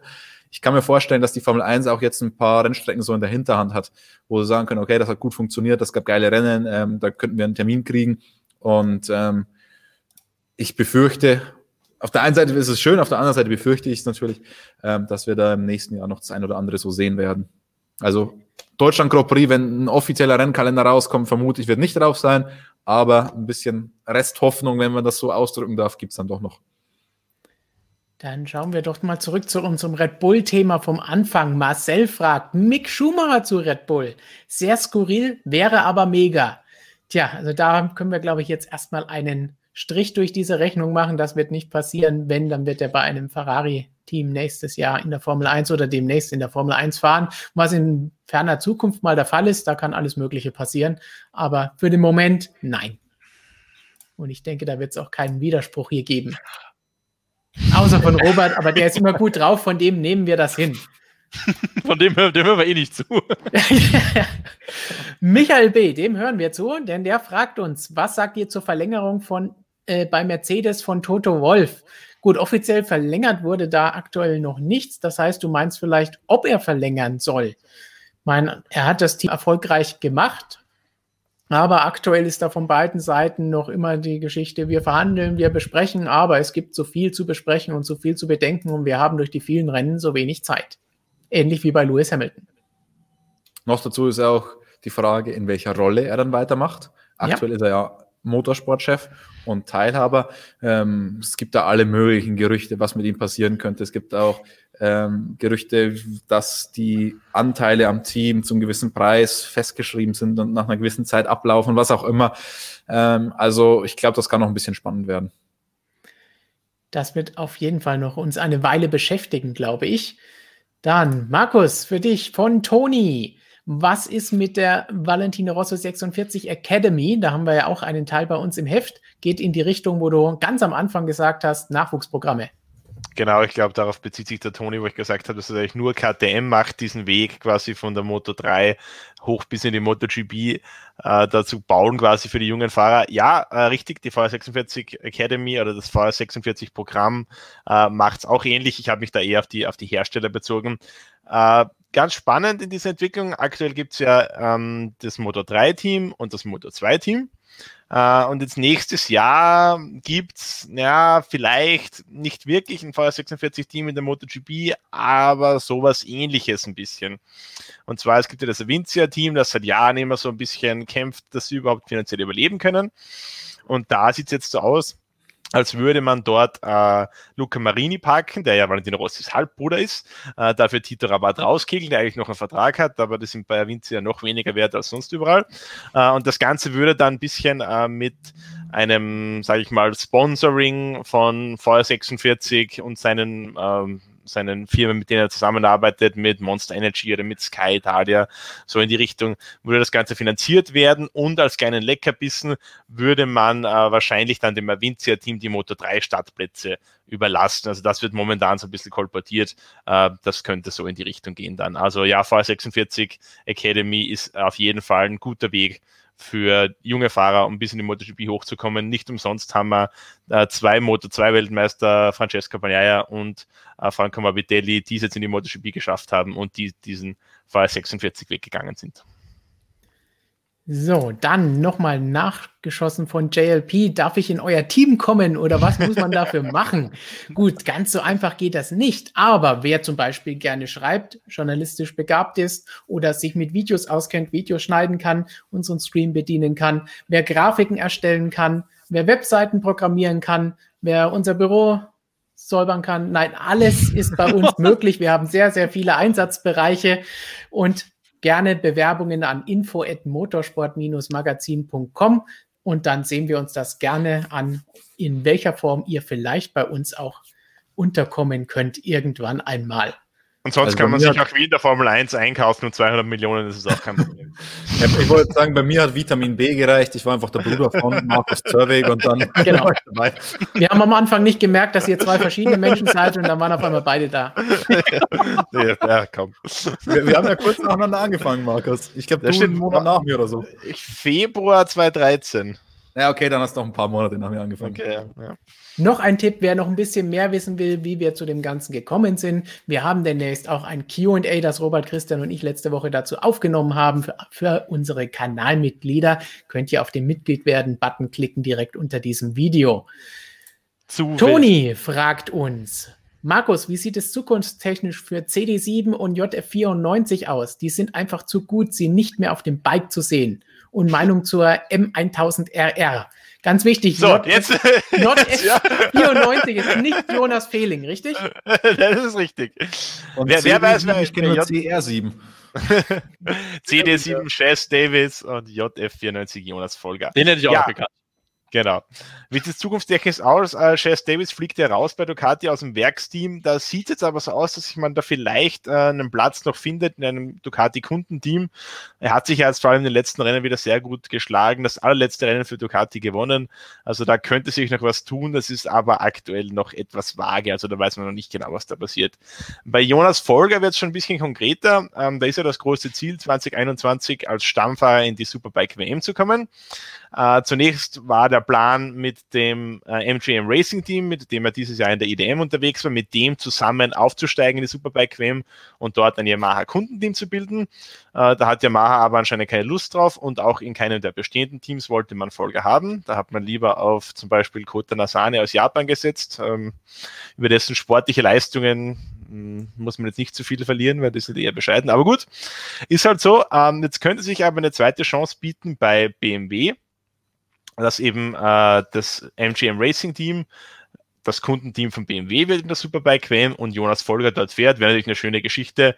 Deutsches Team, bayerischer Fahrer auf einem bayerischen Motorrad, das würde schon was hermachen. Ähm, das Okay vom, vom Team gibt's, das Okay vom Hauptsponsor gibt's. Äh, BMW ist auch sehr interessiert. Also ich würde mal sagen, äh, da stehen die Chancen sehr gut, dass das was wird und dann werden wir Jonas Folger 2021 in der Superbike WM sehen. Äh, Meinungen zur M1000RR. Ich habe mich noch nicht sehr intensiv damit beschäftigt, aber wirkt auf jeden Fall wie ein, ja, würde ich mal sagen, sehr sportliches Motorrad, sehr coole Maschine, die auf jeden Fall BMW da gebaut hat. Ich war ja früher äh, bei BMW Motorradtechnisch immer sehr skeptisch, aber in den letzten Jahren S1000RR und jetzt auch die M äh, gefallen mir wirklich gut. Also ja, wenn mir irgendjemand mal so ein Motorrad zur Verfügung stellen möchte, fahre ich sehr gerne. Ich kann dir einen Feuerlöcher zur Verfügung stellen, der offenbar abgelaufen ist, wie ich gerade im Chat gelesen habe. Aber Zum das Glück ist, ja das nur Deko. Deko. Und der Brandschutzbeauftragte hat natürlich einen TÜV-geprüften aktuellen Feuerlöscher in der Hinterhand. Ich dachte, das wäre die Kiste Bier, die wir in der Küche stehen haben. Okay. Löscht nur meinen Brand. Also. Michael B. schießt noch nach in der heutigen Beyond the Grid-Episode bestätigt Wolf, dass er bei Mercedes bleiben wird. Ich denke, das wird Toto wie die letzten Wochen auch gesagt haben, dass er das gerne möchte, dass er ohnehin am Team aktuell beteiligt ist und dass sie sich jetzt noch darüber einigen müssen, wie Christian gesagt hat, wie die Zukunft weitergeht und in welcher Form es ist. Aber in irgendeiner Form hat er eh schon gesagt, möchte er auch gerne weitermachen. Dann wie wird das Wetter in Portimao? Ich würde sagen, es könnte regnen, ist unsere Standardantwort bei solchen Fragen. Aber aktuelle Wettervorhersagen, aktuell heute ist hier Regen sogar so leicht mit drinnen für Mittwoch. Donnerstag, Freitag 20, 21 Grad, Samstag 20 Grad, sonnig. Sonntag ist hier ein bisschen mit Regen angezeigt, 21 Grad. Regen. Vereinzelte Regenschauer. Es könnte regnen, also. Es droht Regen, weil immer irgendwas droht. Wir rufen mal Wetterfrosch Philipp an. Nein, der, wir müssen noch schnell die letzten Fragen beantworten. Wir können keine Leute mehr anrufen. der macht jetzt aber auch Vollgas hier, der Stefan, ne? Ich glaube, Stefan will nur, also ich, vielleicht hat Stefan eine Wette am Laufen, ob wir es diesmal schaffen, bevor die Reinigungsfachkräfte kommen. Oder, oder ich glaube, da haben wir schon verloren. Das heißt, gleich wird wieder die Kommentare im Chat kommen, dass wir ausgeraubt werden. Tommy Eisman 88. Könnte George Russell nicht pokern? Entweder Mercedes, Mercedes sichert sich 2022 einen Mercedes-Vertrag. Falls nicht, hat er Freigabe zu Red Bull zu gehen. Uh, das ist jetzt sehr viel Spekulation, geht aber so ein bisschen in die Richtung, was Christian vorhin gesagt hat, dass da bei Williams jetzt auch wieder in der lustigen Silly Season spannende Gerüchte aufgekommen sind. Passend dazu hat er nämlich auch Thermas gefragt, Paris zu Williams? Fragezeichen. So richtig schön kreuz und quer gehen wir jetzt alles auf einmal. Gut, ich denke, George Russell müssen wir grundsätzlich erstmal abwarten, wie es bei Mercedes weitergeht, weil sonst können wir bei der ganzen Sache gar nichts sagen, solange er da auch Vertrag hat. Aktuell ist er erstmal bei Williams noch gebunden und danach können wir entsprechend weitersehen, sollte es mit Bottas oder Hamilton nicht weitergehen, nach 2021 zum Beispiel, ob sie ihn dann vielleicht ins Team holen wollen oder ob sie dann den Pascal Wehrlein und Esteban Ocon Weg wählen und jemand anderes holen, wie wir vorhin auch bei Red Bull gesagt haben. Sie sind nicht grundsätzlich nur da, um die Talente zu fördern und in die Formel 1 zu bringen. Sie wollen Erfolg mit dem Team haben. Jetzt mag Aber, Christian nicht mehr. Nee, doch, das, das Thema George Russell finde ich schon interessant, was mit dem passiert. Ähm, Toto hat ja das letzte Mal wieder gesagt, dass sie kein Interesse an dem Fast oder nicht so viel Interesse an dem Verstappen haben, weil sie ja eine eigene Jugend haben. Andererseits, ich weiß, ja, wenn jetzt tatsächlich George Russell dieses Williams Cockpit verlieren sollte, also keine Ahnung, ähm, bin ich mal gespannt, was dann passiert, weil der ist ja schon so einer, der für alle interessant sein könnte und der wird nicht besonders viel Lust haben, irgendwie nur auf der Ersatzbank zu sitzen. Also ich sehe schon kommen, dass der dann nächstes Jahr im Red Bull sitzt. Also. Oh, meinst du, Tote und der Doktor einigen sich? Naja, die müssen sich ja nicht einigen. Wenn der, wenn der Russell vielleicht vertraglich zugesichert hat, dass er in der Formel 1 fährt, dann kann Mercedes das irgendwie nicht mehr garantieren, dann fährt er nicht mehr dort und keine Ahnung. Also in, in dieser Silly Season schließe ich nichts mehr aus. Nicht einmal Regen am Sonntag in Portimao. In dem Fall wäre auch der Paris zu Williams durchaus eine Möglichkeit, weil wir da auch gesagt haben, ein bisschen Geld können auch die neuen Investoren wahrscheinlich gebrauchen. Und einen guten Fahrer ja. obendrein. Ist natürlich interessant, weil da hätte man ja einen anderen Fahrer, wenn man einen guten, wenn man noch einen guten Fahrer will, neben George Russell, hätte man ja einen anderen Fahrer, den man vielleicht ersetzen könnte. Ähm, der bringt aber auch sehr, sehr viel Geld. Also ich bin gespannt, wo da die Reise hingeht. Ich habe heute durch Zufall gesehen, dass Williams sehr, sehr viele Leute sucht, dass da 50 ähm, Jobangebote gerade offen sind und so weiter. Also, Aha, interessant. Ähm, die neuen Eigentümer, die geben da jetzt richtig Gas. Und Stefan, du hast die Wette verloren. Oder gewonnen. Tja, und Paul Motek genauso, der meint, dass sie die Einbrecher bis zum Ende des Streams warten. Aber es sind keine Einbrecher. Welchen Wetterdienst benutzen wir? Ähm, normalerweise den Wetterdienst Shaya, aber das war jetzt eben einfach nur Google von mir. Und wir haben im Zuge der Corona-Zeit einen eigenen Zugang bekommen für den offiziellen Formel 1 Wetterdienst. Ich muss zu meiner Schande gestehen, den nutze ich aber nie, weil der immer falsch ist.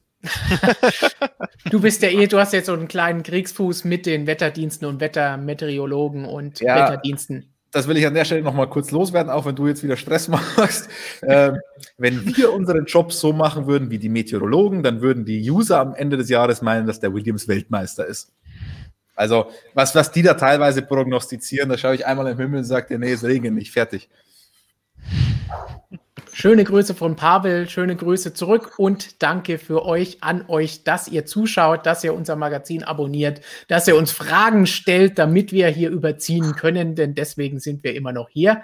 Und da haben wir gleich die nächste von Kessemark. Hab gehört, Alesi braucht Geld für die Karriere seines Sohnes, also warum nicht er? Was auch immer wir da vorhin gesagt haben. Ja, der hat ja schon einen Ferrari F40 verkauft, um äh, ein weiteres Jahr seines Sohnes finanzieren zu können. Wir haben schon mit euch darüber diskutiert. Ihr seid der Meinung, richtige Entscheidung. Ich bin der Meinung, falsche Entscheidung. Ferrari F40 ähm, ist ein sensationelles Auto und der Sohn ist kein sensationelles Talent. Deswegen hätte ich mich da definitiv das Auto entschieden. Also für das Flo. Auto gegen den Sohn quasi.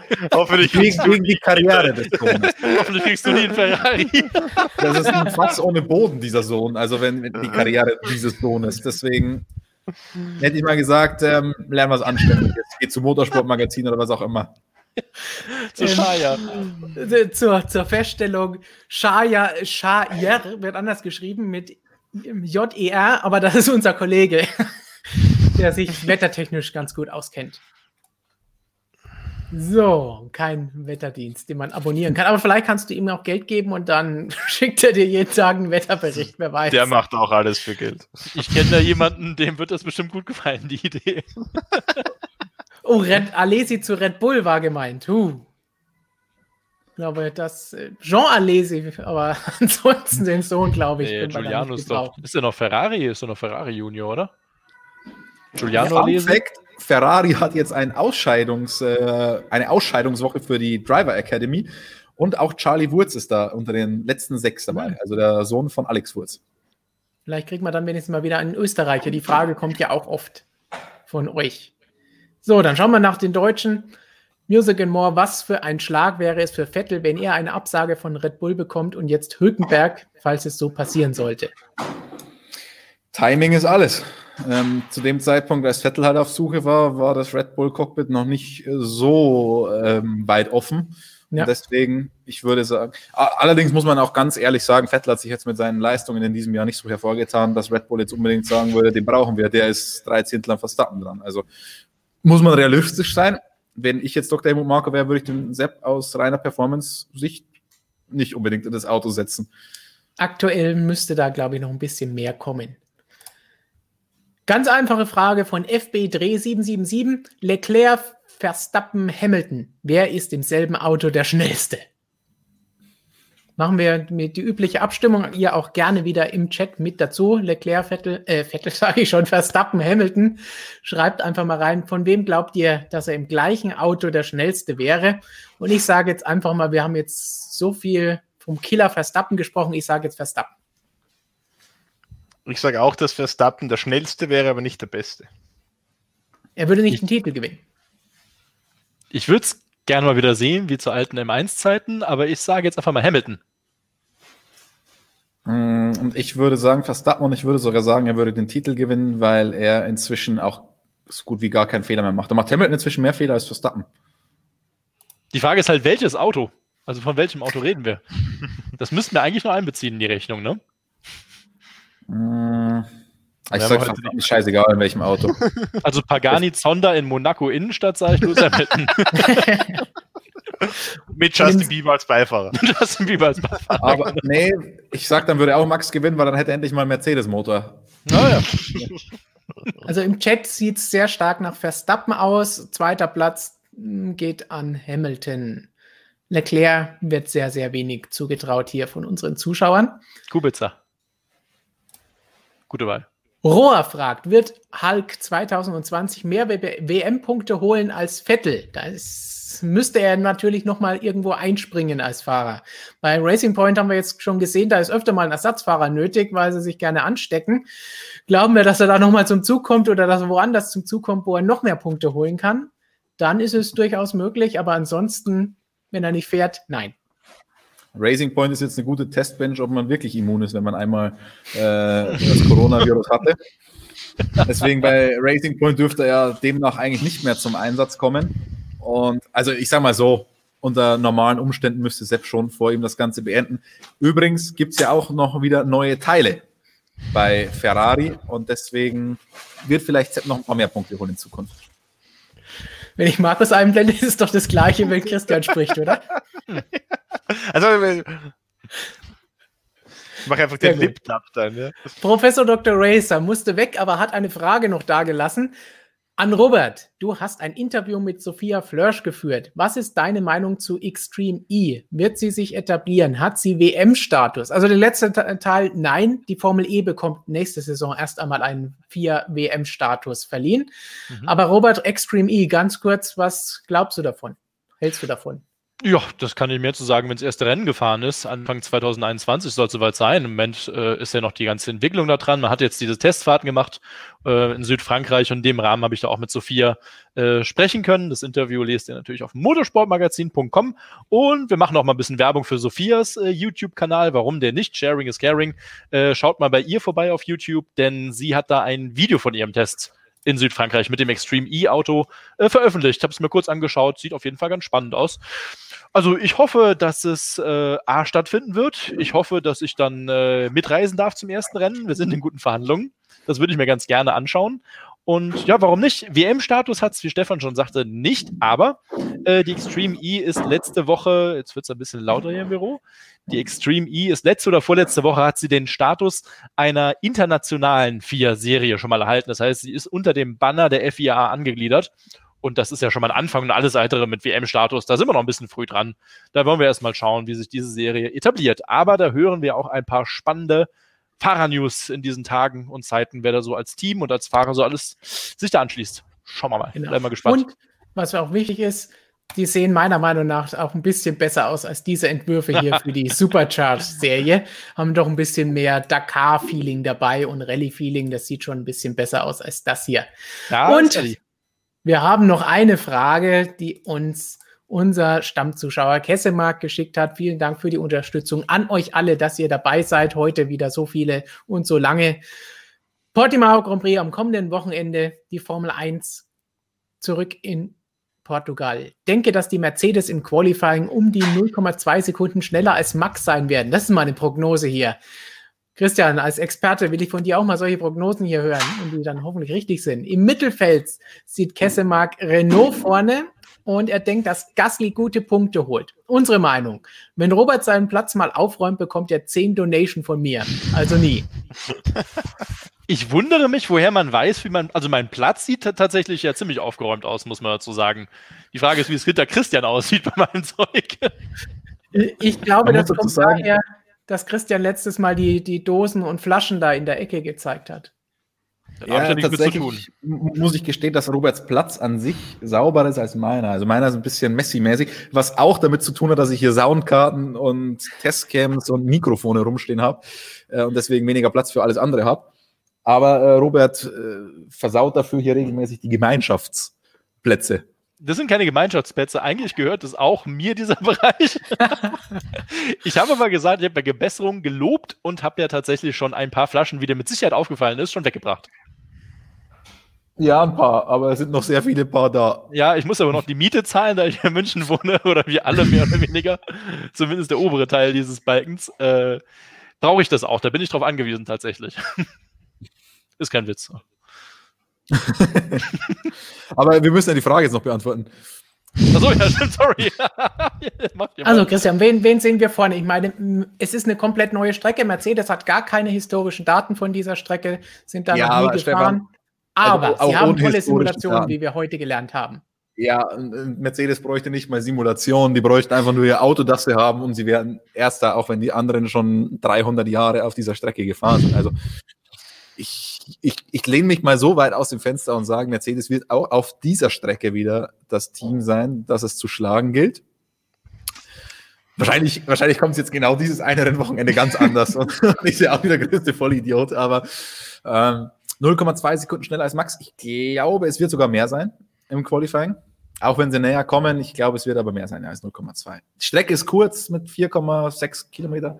Ich sage, es sind 0,4 Sekunden. Können wir eine kleine Wette machen.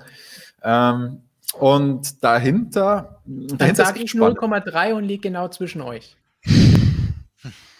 Ähm, und dahinter wird es richtig spannend. McLaren hat schon angekündigt, sie wollen die neue Nase noch mit wieder zusätzlich neuen Teilen ausprobieren, die in der Vergangenheit ja nicht so gut funktioniert, diese Nase.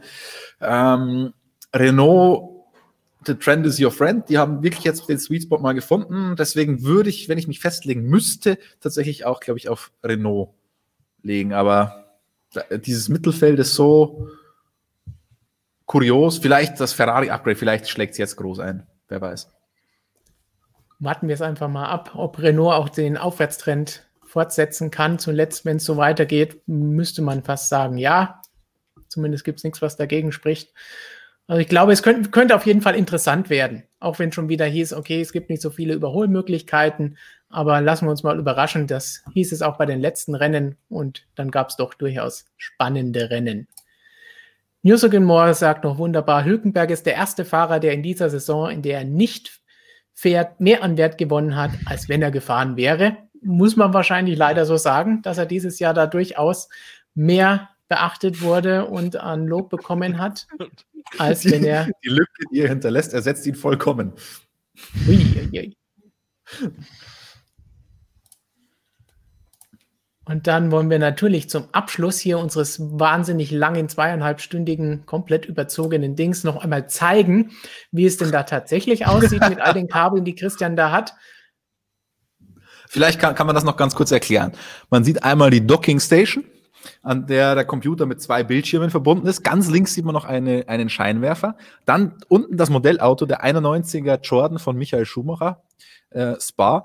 Dann ist da noch ein USB-C-Dock dran, weil ich die große Docking Station nicht mehr direkt an den Computer anschließen kann, weil es noch kein USB-C ist. Deswegen brauche ich erst USB-C auf USB-Dock und an den USB-Dock kann dann die richtige Docking Station. Dann dahinter sieht man die Soundkarte, die nötig ist, damit man diesen Dell XPS 13, diesen Kack-Laptop da einigermaßen auf ein anständiges Soundniveau bringen kann dahinter ist dann der Testcam, wo quasi dann hier dieses äh, schöne, hochwertige Mikrofon reinläuft. Von dort geht es dann in diese Soundkarte rein. Die Soundkarte ist dann über USB mit dem äh, Computer verbunden. Davor steht dann noch der PubChemie, der Mini-PubChemie von Jonas. Und im Hintergrund, da seht ihr Roberts Altersvorsorge. Genau, das, sind, äh, das waren übrigens exakt, ich glaube, es waren 9,35 Euro äh, was wir übrigens auch noch sehen, wenn wir auf den linken Bildrand mal schauen, sehen wir eine leere Flasche von Christian mit irgendwas, ich glaube Apfelsaft. Ihr müsst es ja wissen, steht ja immer noch da, während meine Sachen ja fein säuberlich im Hintergrund, im Hintergrund quasi sortiert, also einsortiert sind. Eine Flasche habe ich hier, eine Flasche. ja, aber die, die hole ich mir auch noch. die hole ich mir auch noch. So, ich würde sagen, mit, mit diesem Einblick hinter die Kulissen, wenn ihr noch mehr Tech Talk haben wollt mit uns und wissen wollt, wie das geht, dann stellt uns solche Fragen. Dann können wir sie vielleicht in einem unserer nächsten Videos für die Kanalmitglieder beantworten, denn da gehen wir auch über den Motorsport hinaus. Und damit die letzten Abschiedsworte von Christian. Willst du noch etwas über Flaschen loswerden? Äh, bevor ich da jetzt in irgendein Fettnäpfchen trete, lieber nicht. Freuen wir uns lieber mal jetzt einfach auf das anstehende Formel 1 Rennwochenende. Neue Strecke, neues Glück, viel Spaß.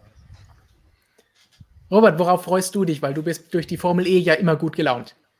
Immer gut gelaunt. Äh, ja, bringt immer euren äh, Pfand zurück, das ist wichtig. Und schaut am Wochenende auch gerne mal beim 24-Stunden-Rennen von Spa-Francorchamps vorbei. Das haben wir natürlich im Live-Tick und im Livestream auf motorsportmagazin.com. Ich werde es mir anschauen und freue mich drauf.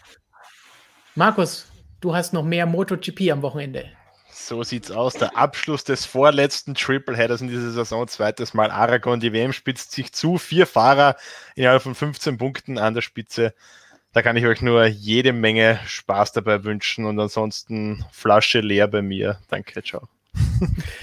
So, und dann für alle, die jetzt noch immer nicht genug haben und vielleicht noch nicht unser Video mit Nico Hülkenberg gesehen haben, die können sich das jetzt noch anschauen. Einen kleinen Vorgeschmack haben wir für euch hier. Eine Frage zu Red Bull, die Christian ihm gestellt hat. Und dann hören wir uns am Wochenende wieder. Chris, Christian wird euch spannende Vlogs liefern zum Geschehen in Portimao. Ciao. Ähm, ich glaube, da brauchen wir einfach noch ein bisschen Geduld, um, um darauf final eine Antwort äh, zu bekommen.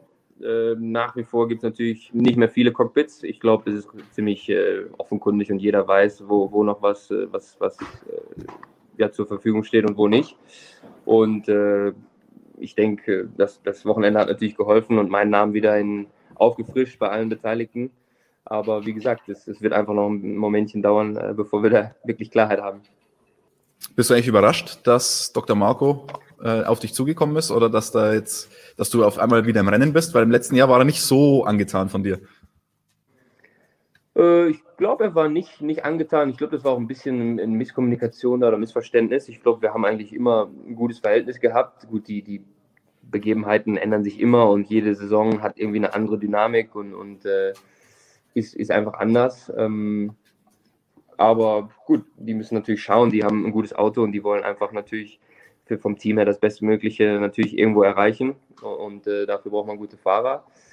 Und äh, ja, ich glaube, die, dieses Jahr bin ich natürlich nicht dabei gewesen. Äh, die ganze Zeit, aber die Einsätze, die ich gemacht habe, haben wahrscheinlich einfach ein bisschen, ein bisschen Eindruck hinterlassen.